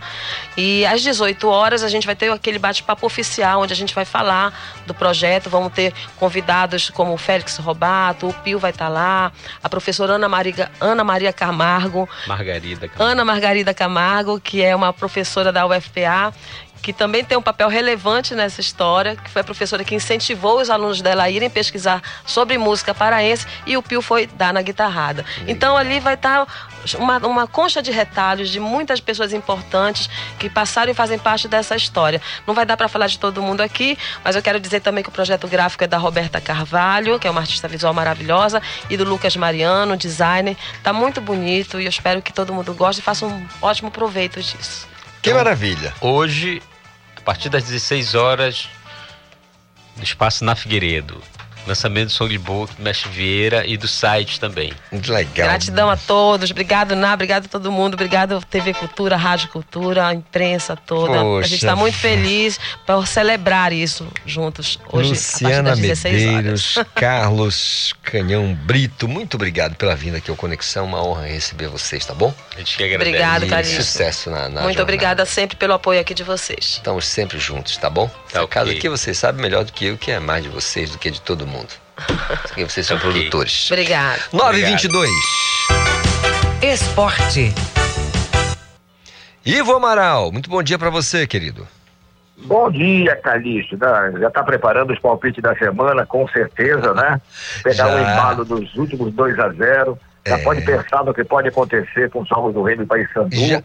É, mas por enquanto, por enquanto, deixa eu só te dizer o seguinte. Um ouvinte que me acompanha sempre, né, nos acompanha no Conexão Cultura e ouve nossos comentários sobre esse mundo de jogadores do Paysandu, a estabilidade, decisões do Márcio Fernandes, me perguntou assim, Ivo, escale então o time do Paysandu. É uma cobrança, é uma cobrança que ele está me fazendo. E com a devida ressalva de que a gente não vê treinos, não sabe realmente a condição física, a capacidade dos jogadores da gente de encarar dois, dois tempos da partida, para atender o ouvinte, que é a nossa razão de ser, lógico, né? Que nos acompanha do Conexão Cultura, eu escalaria o Paysandu com o Thiago Coelho, os dois laterais tranquilos, Igor Carvalho e Patrick Bray, da turma de Biolo de Zaga até agora, que menos comprometeu, Genilson e Lucas Costa, um quarteto no meu campo, depois o Márcio Fernandes vê como arruma, quem cai por ali, quem cai por aqui, Micael, Serginho, José Aldo e Marlon, ou Marlon, e na frente, tranquilamente, o Robinho e o Danley, se puder jogar os dois tempos. Está aí escalado para Paysandu para atender o ouvinte, mas fazendo a ressalva que depende das condições físicas do elenco e do que acontecer durante a semana, não é, Calixto? Tá certo, Ivo. Agora, é, eu vou. não- você sabe que eu não fico sem Quer escalar o seu também? Não, Pode escalar. não vou escalar, não. Eu tô, eu tô uh, muito longe de escalação. O meu, meu negócio é, é placar. É, placar. O meu placar é 2x1. Um. E Ferroviário, É, Paysandu do- Ferroviário, dois- já do- 2 a 1 2 a 0 na, na última rodada. Nessa, Paysandu 2 a 1 agora. vence 2 a 1 o Remo também vence 2 a 1 Tá, Tá bacana, mas é o pode- que interessa, pô. Pode ser até meio a zero, mas É. em termos de pontuação é fundamental. As duas vitórias e o palpite tá, tá valendo É também. porque eu resolvi cravar todos os resultados. Então, 2 a 0 certinho, agora 2 a 1 e não tem conversa. Vai ser 2 a 1 e tá fechado. Não, não tem, não tem Bom, tudo bem. o Paysandu tá, o Paysandu tá querendo fazer uma cláusula, exigir uma cláusula, quando emprestou aquele meia ruim, o ferroviário, e tá exigindo que o ferroviário cumpra. Não pode botar o ruim emprestado. Está emprestado. Eu, como eu dizia, eu quero que vocês ponham o ruim contra mim. É ruim demais. Eu não, não faria, eu não faria a mesma coisa quando jogar contra o Alto, que aquele polegar é espertinho, é danado. É. O lateral direito. É melhor que o Paysandu proíba a presença dele. Agora, o Rui pode botar em campo que não vai fazer mal nenhum pro Paysandu. que que é isso, Ivo? Mas é verdade. A pessoa se dá uma zebra, o cara faz dois gols. Aí pega a cabeça do presidente, né? Isso pode acontecer. pode acontecer, né? O- o- Outro dia também o cara me perguntou, é, até uma pergunta chata, porque eu, eu, eu fiquei feliz quando o Paysandu contratou o Marcelo Toscano. Eu vi o Marcelo Toscano não ser titular, mas entrar sempre no segundo tempo nos jogos do América com boa produtividade. Agora, você vê o Marcelo Toscano jogando hoje, entendeu? Se o Paysandu tivesse campeonato de atletismo aí, porque o Marcelo Toscano não produz quase nada, mas corre uma barbaridade, ele já entra em campo a 100 km por hora, né? Se tivesse uma prova de velocidade, o Paysandu podia escrever o Marcelo Toscano tranquilamente. É um velocista, né? Velocista, mas produz pouco, né? Produz pouco. É, as velo- velocidades às vezes tem que ser cadenciada, né? Tem que ter É, organização na velocidade. Ivo, eu espero que a gente tenha boas notícias para essa rodada, que as coisas aconteçam e os treinamentos a gente pudesse ter acesso realmente, né? Uma coisa que você bate É, muito. Mas, sobretudo, Pra o nosso repórter. O Reginaldo É. tá louco para discutir a parte técnica com o Bonamigo, com o Márcio Fernandes, não deixa ele ver o treino. Não pode, né? Pois é, De jeito pode. nenhum. E o Bonamigo daqui a pouco vai chorar, não tem o Ronald, não chora pelo Ronald, você não usava o jogador convenientemente. O Ronald só volta em 2023. E o Remo está com outros problemas, o Reginaldo acabou de me dizer uma notícia que é um negócio diferente. O Eric Flores voltou a Belém, está liberado para treinar, mas não pode jogar. Eu não sei que condição é essa ainda da perda dos alimentos, né? E o Remo não tem o Albano, que foi uma grata surpresa e continua lesionado, não, e, e deve jogar o Jean Patrick ali pelo meio, então não sei quando estreia finalmente esse Anderson Paraíba. São problemas que um time de futebol profissional, o elenco enfrenta sempre, não é, meu caro Calixto? Ivo, vamos torcer então para um bom resultado para os clubes paraenses nessa rodada. A gente volta a se falar amanhã com muita tranquilidade. Você deve estar em Batista Campos aí nessa manhã bonita de Tô, quarta-feira. tô, é, tá bonita, mas é, de vez em quando aparecem umas nuvens por aqui, né? A meteorologia nem sempre acerta, né? Você sabe disso, é né? verdade. No Rio de Janeiro fizeram uma reportagem uma vez, só rapidinho, ilustrando isso, é, no Rio de Janeiro. Por que a previsão de meteorologia no Rio se engana tanto, erra tanto? E foi dada uma explicação técnica pela localização, mas que não nos interessa. Nosso problema é, é- é a previsão aqui em Belém. É verdade. E eu queria só perguntar, não posso perder a oportunidade, como é que é o mês de junho para você? Ser o mês de festa junina, você é mais alegre para você? o mês de junho, É. poxa vida, eu, eu não sou tão festeiro, né? Nunca pulei quadrilha, né? Nunca, nunca fui um grande dançarino, nem pulei fogueira, né? Eu me lembro do mês de junho com saudade, porque durante mais de 20 anos, 30 anos, a gente convivia com aquele grande amigo, era o Edgar Matar, que era o rei dos fogos, né? Então, junho, a toda hora eu estava envolvido em promoções e tudo mais. É, a- junho me lembra Bichara Matar. A primeira coisa que eu me lembro é do Bichara Matar, do jingle e daquela festa e da- da- da- das promoções que a gente fazia. É. Mas é, é- é bom alegrar o povo, é bom curtir a festa, sempre com responsabilidade. Verdade. Ivo, um abraço forte para você, a gente se fala amanhã, tá bom? Perfeito, um grande abraço. cara. Grande abraço, Ivo. 9 e 28 hora de destacar o Jornal Cultura logo mais às seis e meia da noite. Lucas Melo já está aqui comigo no estúdio do Conexão Cultura. Bom dia, Lucas. Bom dia, Calixto. Bom dia, ouvintes do Conexão Cultura. Calixto, essa, essa semana em que se comemora o Dia Internacional da Dignidade Menstrual, a Prefeitura de Belém e o Fundo das Nações Unidas para a Infância, a Unicef, chamam a atenção para a urgência de garantir que todas as pessoas que menstruam tenham direito a itens básicos de higiene. Preparamos uma exclusiva reportagem para mostrar o porquê campanhas como essas se tornaram frequentes em todo o Brasil nos últimos meses e, claro, falar da importância de falar sobre o assunto nos dias atuais. Calixto, ainda nessa edição do Jornal Cultura, vamos ter uma entrevista ao vivo via internet com o produtor musical Na Figueiredo, que vai mostrar pra gente ao vivo o lançamento do Songbook e site com obra e vida do criador da guitarrada paraense, o saudoso Mestre Vieira. Jornal Cultura desta quarta-feira, dia 1 de junho, está imperdível, então fica ligadinho a partir das seis e meia da noite na sua TV Cultura do Pará, canal 2.1, Calixto. Valeu, lateral esquerdo Lucas Melo aqui com a gente, destacando o Jornal Cultura logo mais às seis e meia da noite. Eu sei que você não vai perder. Anote, nove e trinta intervalo e volto num instante. Você está ouvindo Conexão Cultura na 93,7.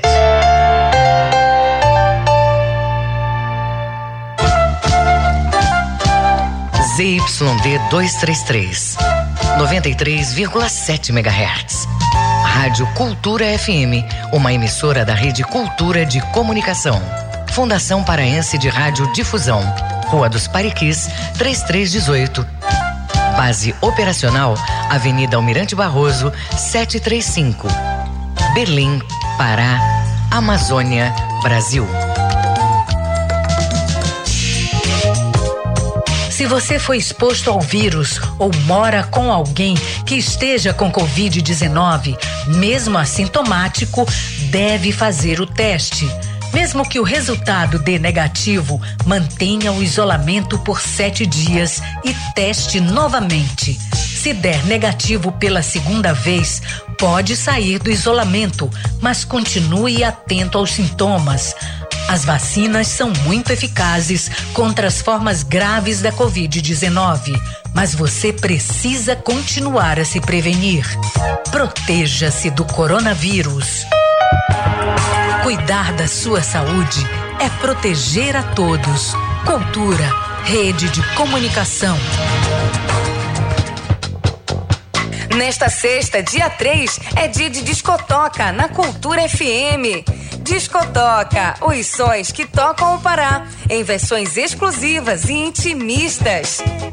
No programa desta semana, o cantor e compositor Kikito apresenta seus singles em uma nova roupagem mais funk e minimalista. Discotoca, os sons que tocam o Pará. Toda sexta, às cinco e meia da tarde.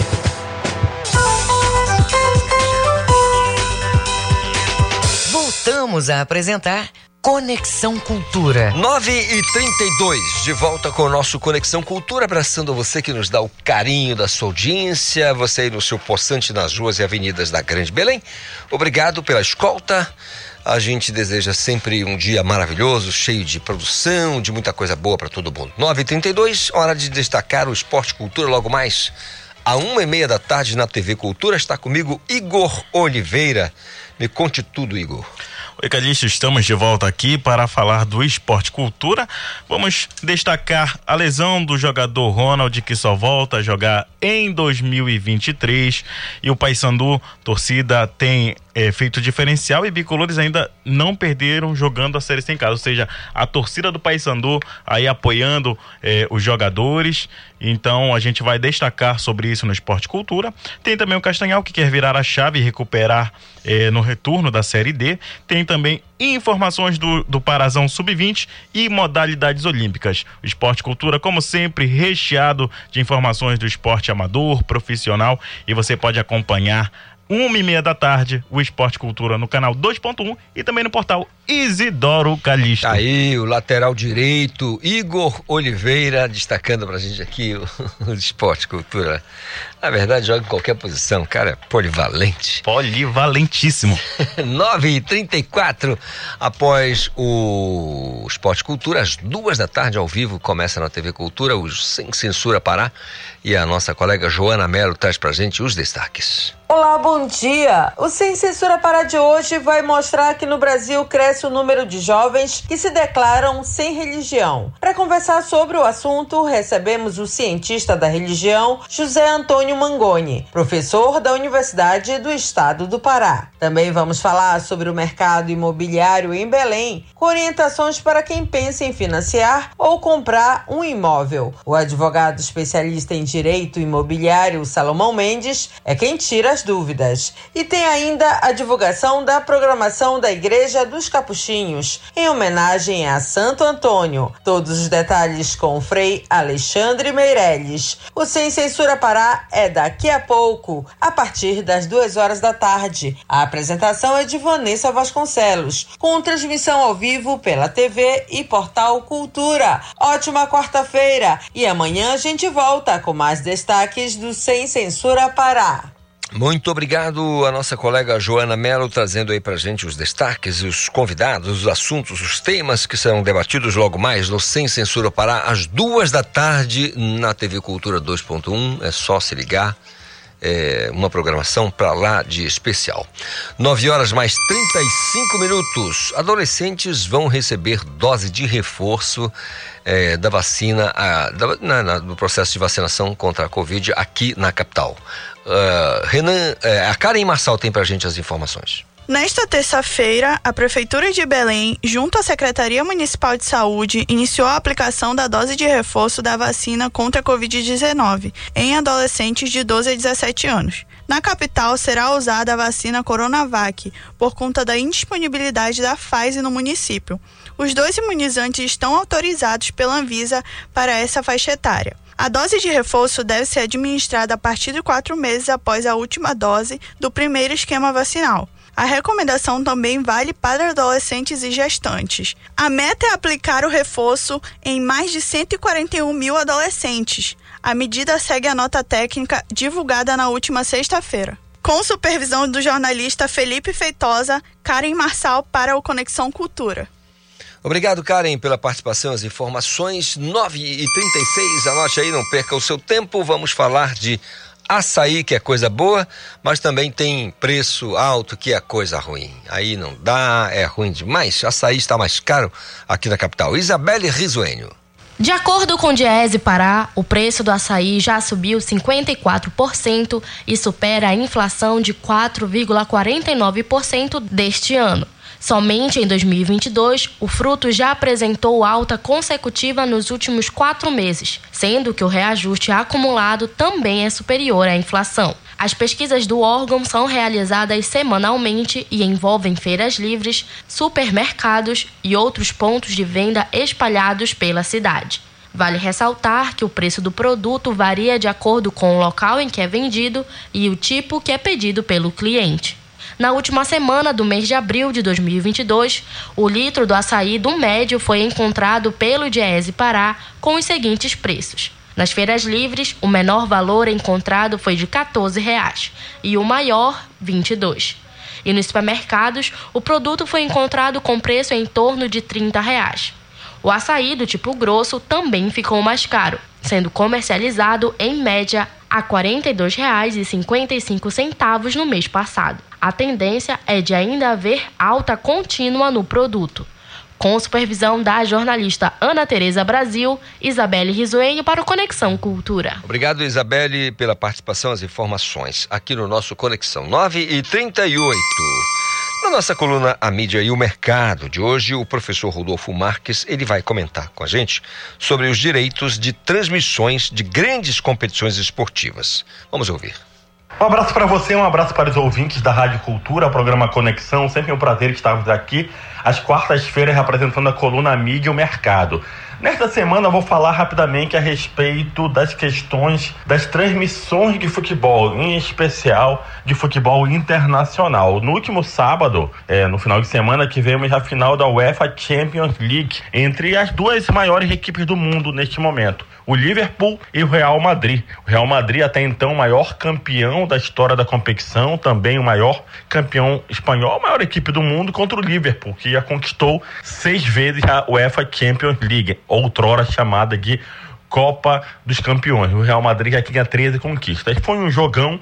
O Real Madrid acabou vencendo por 1 a 0 o gol do brasileiro Vinícius Júnior. Mas o que eu queria chamar a atenção foi para a transmissão. Né? Em TV aberta foi do SBT e em TV fechada foi do grupo Disney. Né? Na verdade, não foi pelo grupo Disney, foi pela TNT, o Esporte Interativo, o grupo Turner. O Esporte Interativo era a marca anterior e o TNT Esporte fez a transmissão, assim também como houve a transmissão por streaming. Tanto a TV aberta quanto a TV fechada tiveram audiências estrondosas. O jogo foi no sábado à tarde, né? Em geral, é um outro perfil de audiência e acabou tendo aí esse grande sucesso. O SBT conseguiu, inclusive, superar na tarde de sábado o programa do Marcos Mion, né? O Caldeirão do Marcos Mion, que geralmente lidera o horário no sábado, no final de semana. E na TV fechada também, a transmissão aí liderada por André Henning teve muito sucesso e conseguiu se impor, porque é a principal competição é, de clubes no mundo. Claro, aqui no, aqui no Brasil, né, existe muito a questão da seleção brasileira e principalmente dos clubes, mas muita gente gosta de apreciar o bom futebol e, de fato, foi um grande jogo. Houve uma situação específica né, em que o jogo teve que ser adiado por problemas na segurança. Né, o jogo acabou sendo realizado em Paris, seria em São Petersburgo, na Rússia, mas houve um problema da guerra né, no leste europeu e aí o jogo acabou sendo na capital francesa. Até o, o multicampeão de Roland Garros, Rafael Nadal, se fez presente. Ele que busca também o 14 título. O Real Madrid venceu em campo. E aqui na, na América do Sul, aqui na América Latina, a Globo recuperou os direitos de transmissão da Libertadores da América. Então, a Libertadores, que foi sendo transmitida pela, pelo SBT nessas temporadas entre 2023 a 2026, em um outro formato, com outras é, concessões, principalmente para a Comebol, que detém os direitos de transmissão, houve de fato esta mudança, né? houve essa conquista por parte da Globo e a Globo retoma um produto que ele sempre foi muito importante. Então, de fato, é interessante observar como essas novas movimentações acontecem dentro do âmbito dos direitos esportivos. O SBT continua forte, a UEFA Champions League é uma competição importantíssima, mas a Libertadores, que vai ter certamente grandes clubes brasileiros que têm participado, o Palmeiras é o atual bicampeão, o Flamengo venceu em 2019, o Corinthians está muito bem nessa edição, então as grandes audiências estarão é, novamente na Globo com a transmissão da Copa Libertadores da América. Um grande abraço a todos e até a próxima semana. Obrigado ao professor Rodolfo Marques, que aos 40 e 10 do segundo tempo, segundo o Reginaldo, nos trouxe aqui mais esse assunto aí, as transmissões das grandes competições esportivas. Ele tem sempre aquele comentário envolvendo eh, a mídia e o mercado. São 9 horas mais 42 minutos. Acionar a minha colega Renata Rocha, direto da redação, porque no Brasil o desemprego cai no trimestre encerrado, encerrado em mês de abril. Mais informações, Renata, me conte. Olá, Calixto. Bom dia para você, bom dia a todos os nossos ouvintes do Conexão Cultura. Os dados são da Pesquisa Nacional por Amostra de Domicílios Contínua, divulgada ontem pelo Instituto Brasileiro de Geografia e Estatística, o IBGE. A pesquisa mostra que o desemprego caiu 0,7 ponto percentual no trimestre encerrado em abril, em comparação com o trimestre anterior, e 4,3% pontos percentuais na comparação anual, e fechou o período em 10,5% menor taxa para o trimestre encerrado em abril desde 2015, quando a desocupação ficou em 8,1%. O nível da ocupação, que representa o percentual de pessoas ocupadas na população em idade de trabalhar, foi estimado em 55,8%, uma alta de 0,5 ponto percentual na comparação trimestral e 4,8 pontos percentuais entre igual trimestre no ano anterior. Os setores que mais empregaram no período foram o comércio, reparação de veículos automotores e motocicletas e informação, comunicação e atividades financeiras, imobiliárias, profissionais e administrativas. Os empregados no setor público ficaram estáveis em 11,5 milhões de pessoas. já é uma melhora aí no nosso cenário pós-pandemia, né, Calixto? Eu volto com você aí no estúdio do Conexão Cultura. É verdade, Renata. Sem dúvida nenhuma, uma melhora, né? Uma melhorada muito boa aí com relação a essa questão da, do, do, do emprego, né? Ou desemprego, se a gente pode utilizar esse termo. Obrigado, Renata, pela participação. 9 horas mais 44 minutos. Conexão Cultura na 93,7.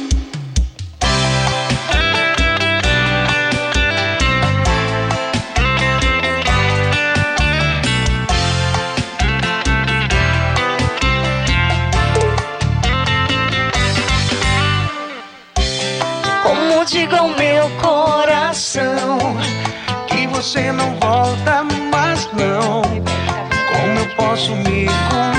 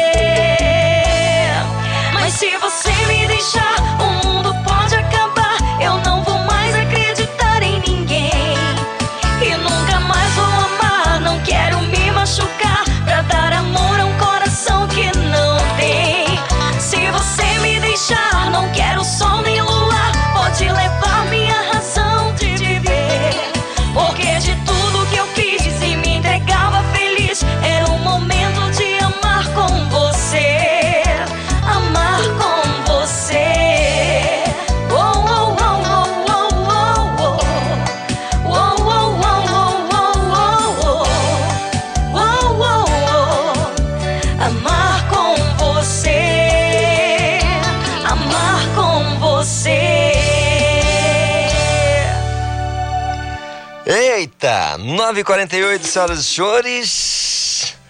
Olha só, depois de um período aí sem poder se apresentar, por causa, claro, da pandemia, né, da Covid-19, a banda Tropa do Brega, então decidiu tocar o projeto e a banda surgiu em 2018 Exato. em Benevides. Estou aqui com a Nanda Reis, que é uma das integrantes da banda. Bom dia, Nanda. Exato. Bem? Bom dia. Obrigada, primeiramente, pelo convite. Muito feliz de estar aqui nessa rádio tão querida pelo nosso estado, por todos os ouvintes. Obrigada, Calixto. Tudo uma alegria total, viu, gente? Legal. É tudo de bom. Essa, essa, essa, essa canção é uma canção de, de, de versão, né? Isso, é uma versão, né, que nós autori- autorizamos é, e fizemos a, vers a Versão em arrocha, era do Araqueto, Araqueto. de 1997, se não me falha a E memória. você não tinha nem nascido em 97? Tinha. Ah, quem dera se eu tivesse tão novinha assim, gente. Olha, é, então fala pra gente desse, desse retorno. é, primeiro, fala um pouquinho como é que surgiu a, a, a Tropa do Brega. A, a Tropa do Brega, ela surgiu em 2018, é, com a ajuda de muitos amigos, assim. Na verdade, a gente já tocava e resolveu é, unir as forças para fazer o projeto de fato acontecer. Aí virou Tropa do Brega, em você- Benevides. vocês tocavam com outras pessoas? É, com outros aí espalhadas. espalhados. Aí vamos fazer o nosso projeto. Porque a gente ficava um, fazendo gig, como diz os É, músicos. os né? guigueiros. Os guigueiros da noite. Então vamos fazer o nosso projeto. E aí teve a parada, né, com a pandemia. E agora estamos, graças a Deus, voltando com tudo. Os eventos maravilhosos. Estamos aí com a agenda lotada, graças a Deus. O, o- o Ivo Bandeira não veio por O Ivo tá? Bandeira, ele teve um imprevisto em, em casa com a família, mas ele tá lá ouvindo, ligadinho. E é, também é o nosso maestro, ele também canta com a gente. E, sim. Sim, eu queria saber como é que tá a agenda, né? A agenda, a agenda está maravilhosa. Esse mês de junho tá lindo. Começando hoje, né? Já com tudo, pé direito. E é graças a Deus. Temos domingo, é. A corrida do jegue, uma festa tradicional em Que Benevides. isso, corrida do Corrida jegue? do Isso, jegue. eu pensei que só tinha no Nordeste. corrida do Não, mas tem. Corrida do jegue, é dois dias de festa e é muito legal. Já, tá, já fazia uns anos que não havia essa festa, Era- bem tradicional, mas agora tá voltando com tudo, várias atrações e a tropa do Brega também vai estar sassaricando na roça, e também em Benevides. Enfim, estamos por aí. Tem é, os clubes também já estão abrindo as portas novamente, tá tudo lindo. O Reginaldo, a Pamelita tá dizendo o seguinte, Calixto, deixa de conversa e bora ouvir uma música. Vamos, qual, qual, qual agora, gente? Qual, qual dá pra ouvir agora? Olha! Sucesso da banda Pop Show que a gente canta pra vocês. A voz de Nanda Reis.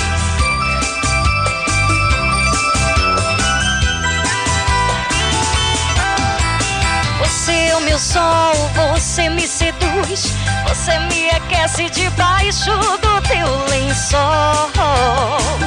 Isso é bom demais. Acontece, teu corpo enlouquece, teu jeito de fazer amor é bom demais.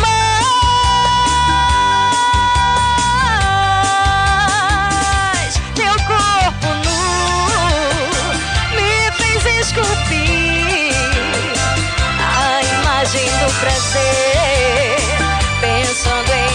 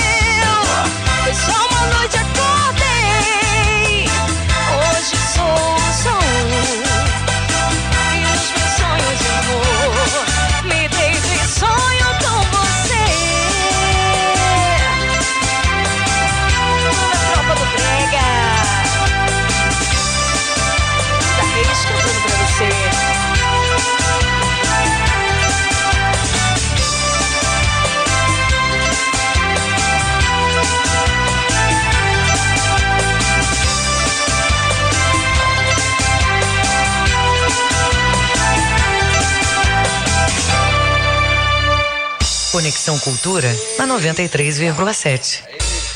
Nanda. Eita, Nanda. Então dá pra gente a agenda, porque a gente quer terminar com palavras. Dá pra tocar pro finalzinho, né? Dá, Essa é? palavras é o Ivo Bandeira, Ah, aqui, porque então é no dá. tomzinho baixinho dele. Mas a gente toca assim mesmo, tá? A gente toca com ele. Faz o serviço aqui da agenda pra gente, o que vai rolar, e depois a gente termina com a música de vocês. Maravilha. Bem, deixa eu ver se eu me, me recordo aqui. Eu não quero. É, bem. Temos sábado, agenda no Greenville. É, executiva, uma festa particular. No domingo temos a corrida do Jeg, Benevides. dia 5. Também temos no domingo lá no J Park, viu, gente? Todo em Murinhim. J Park, um clube lindo e maravilhoso. Espero vocês por lá.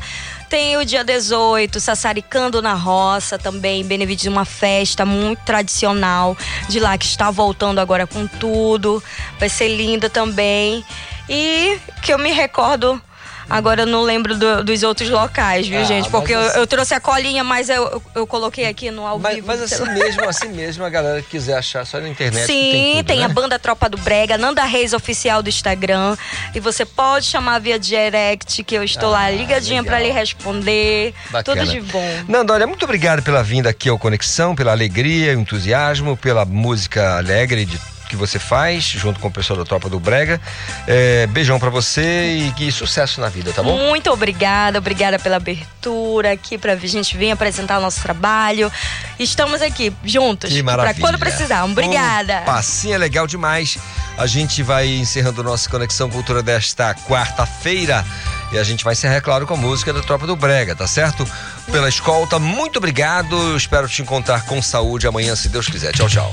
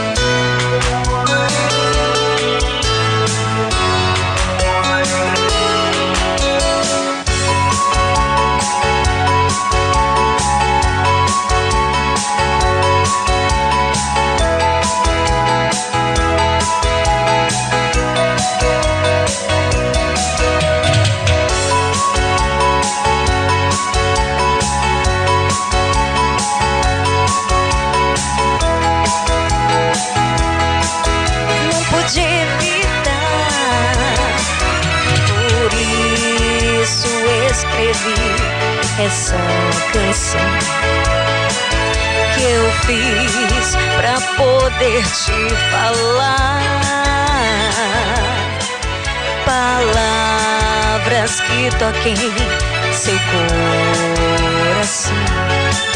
Te procuro sem saber aonde estás.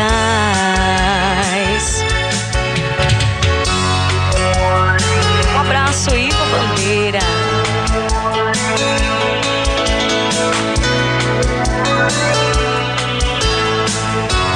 Adoro esse seu jeito de amar, querida Mary. Eu queria tanto que você me entendesse um pouco mais. Voltasse atrás. Por isso escrevi essa canção que eu fiz pra poder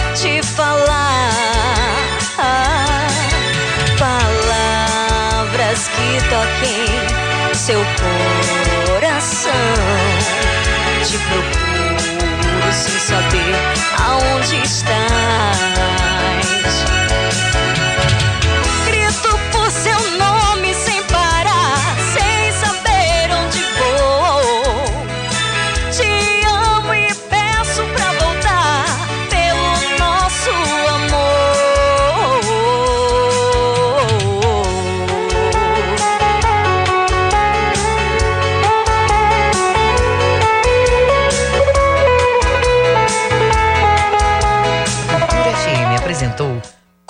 Conexão Cultura.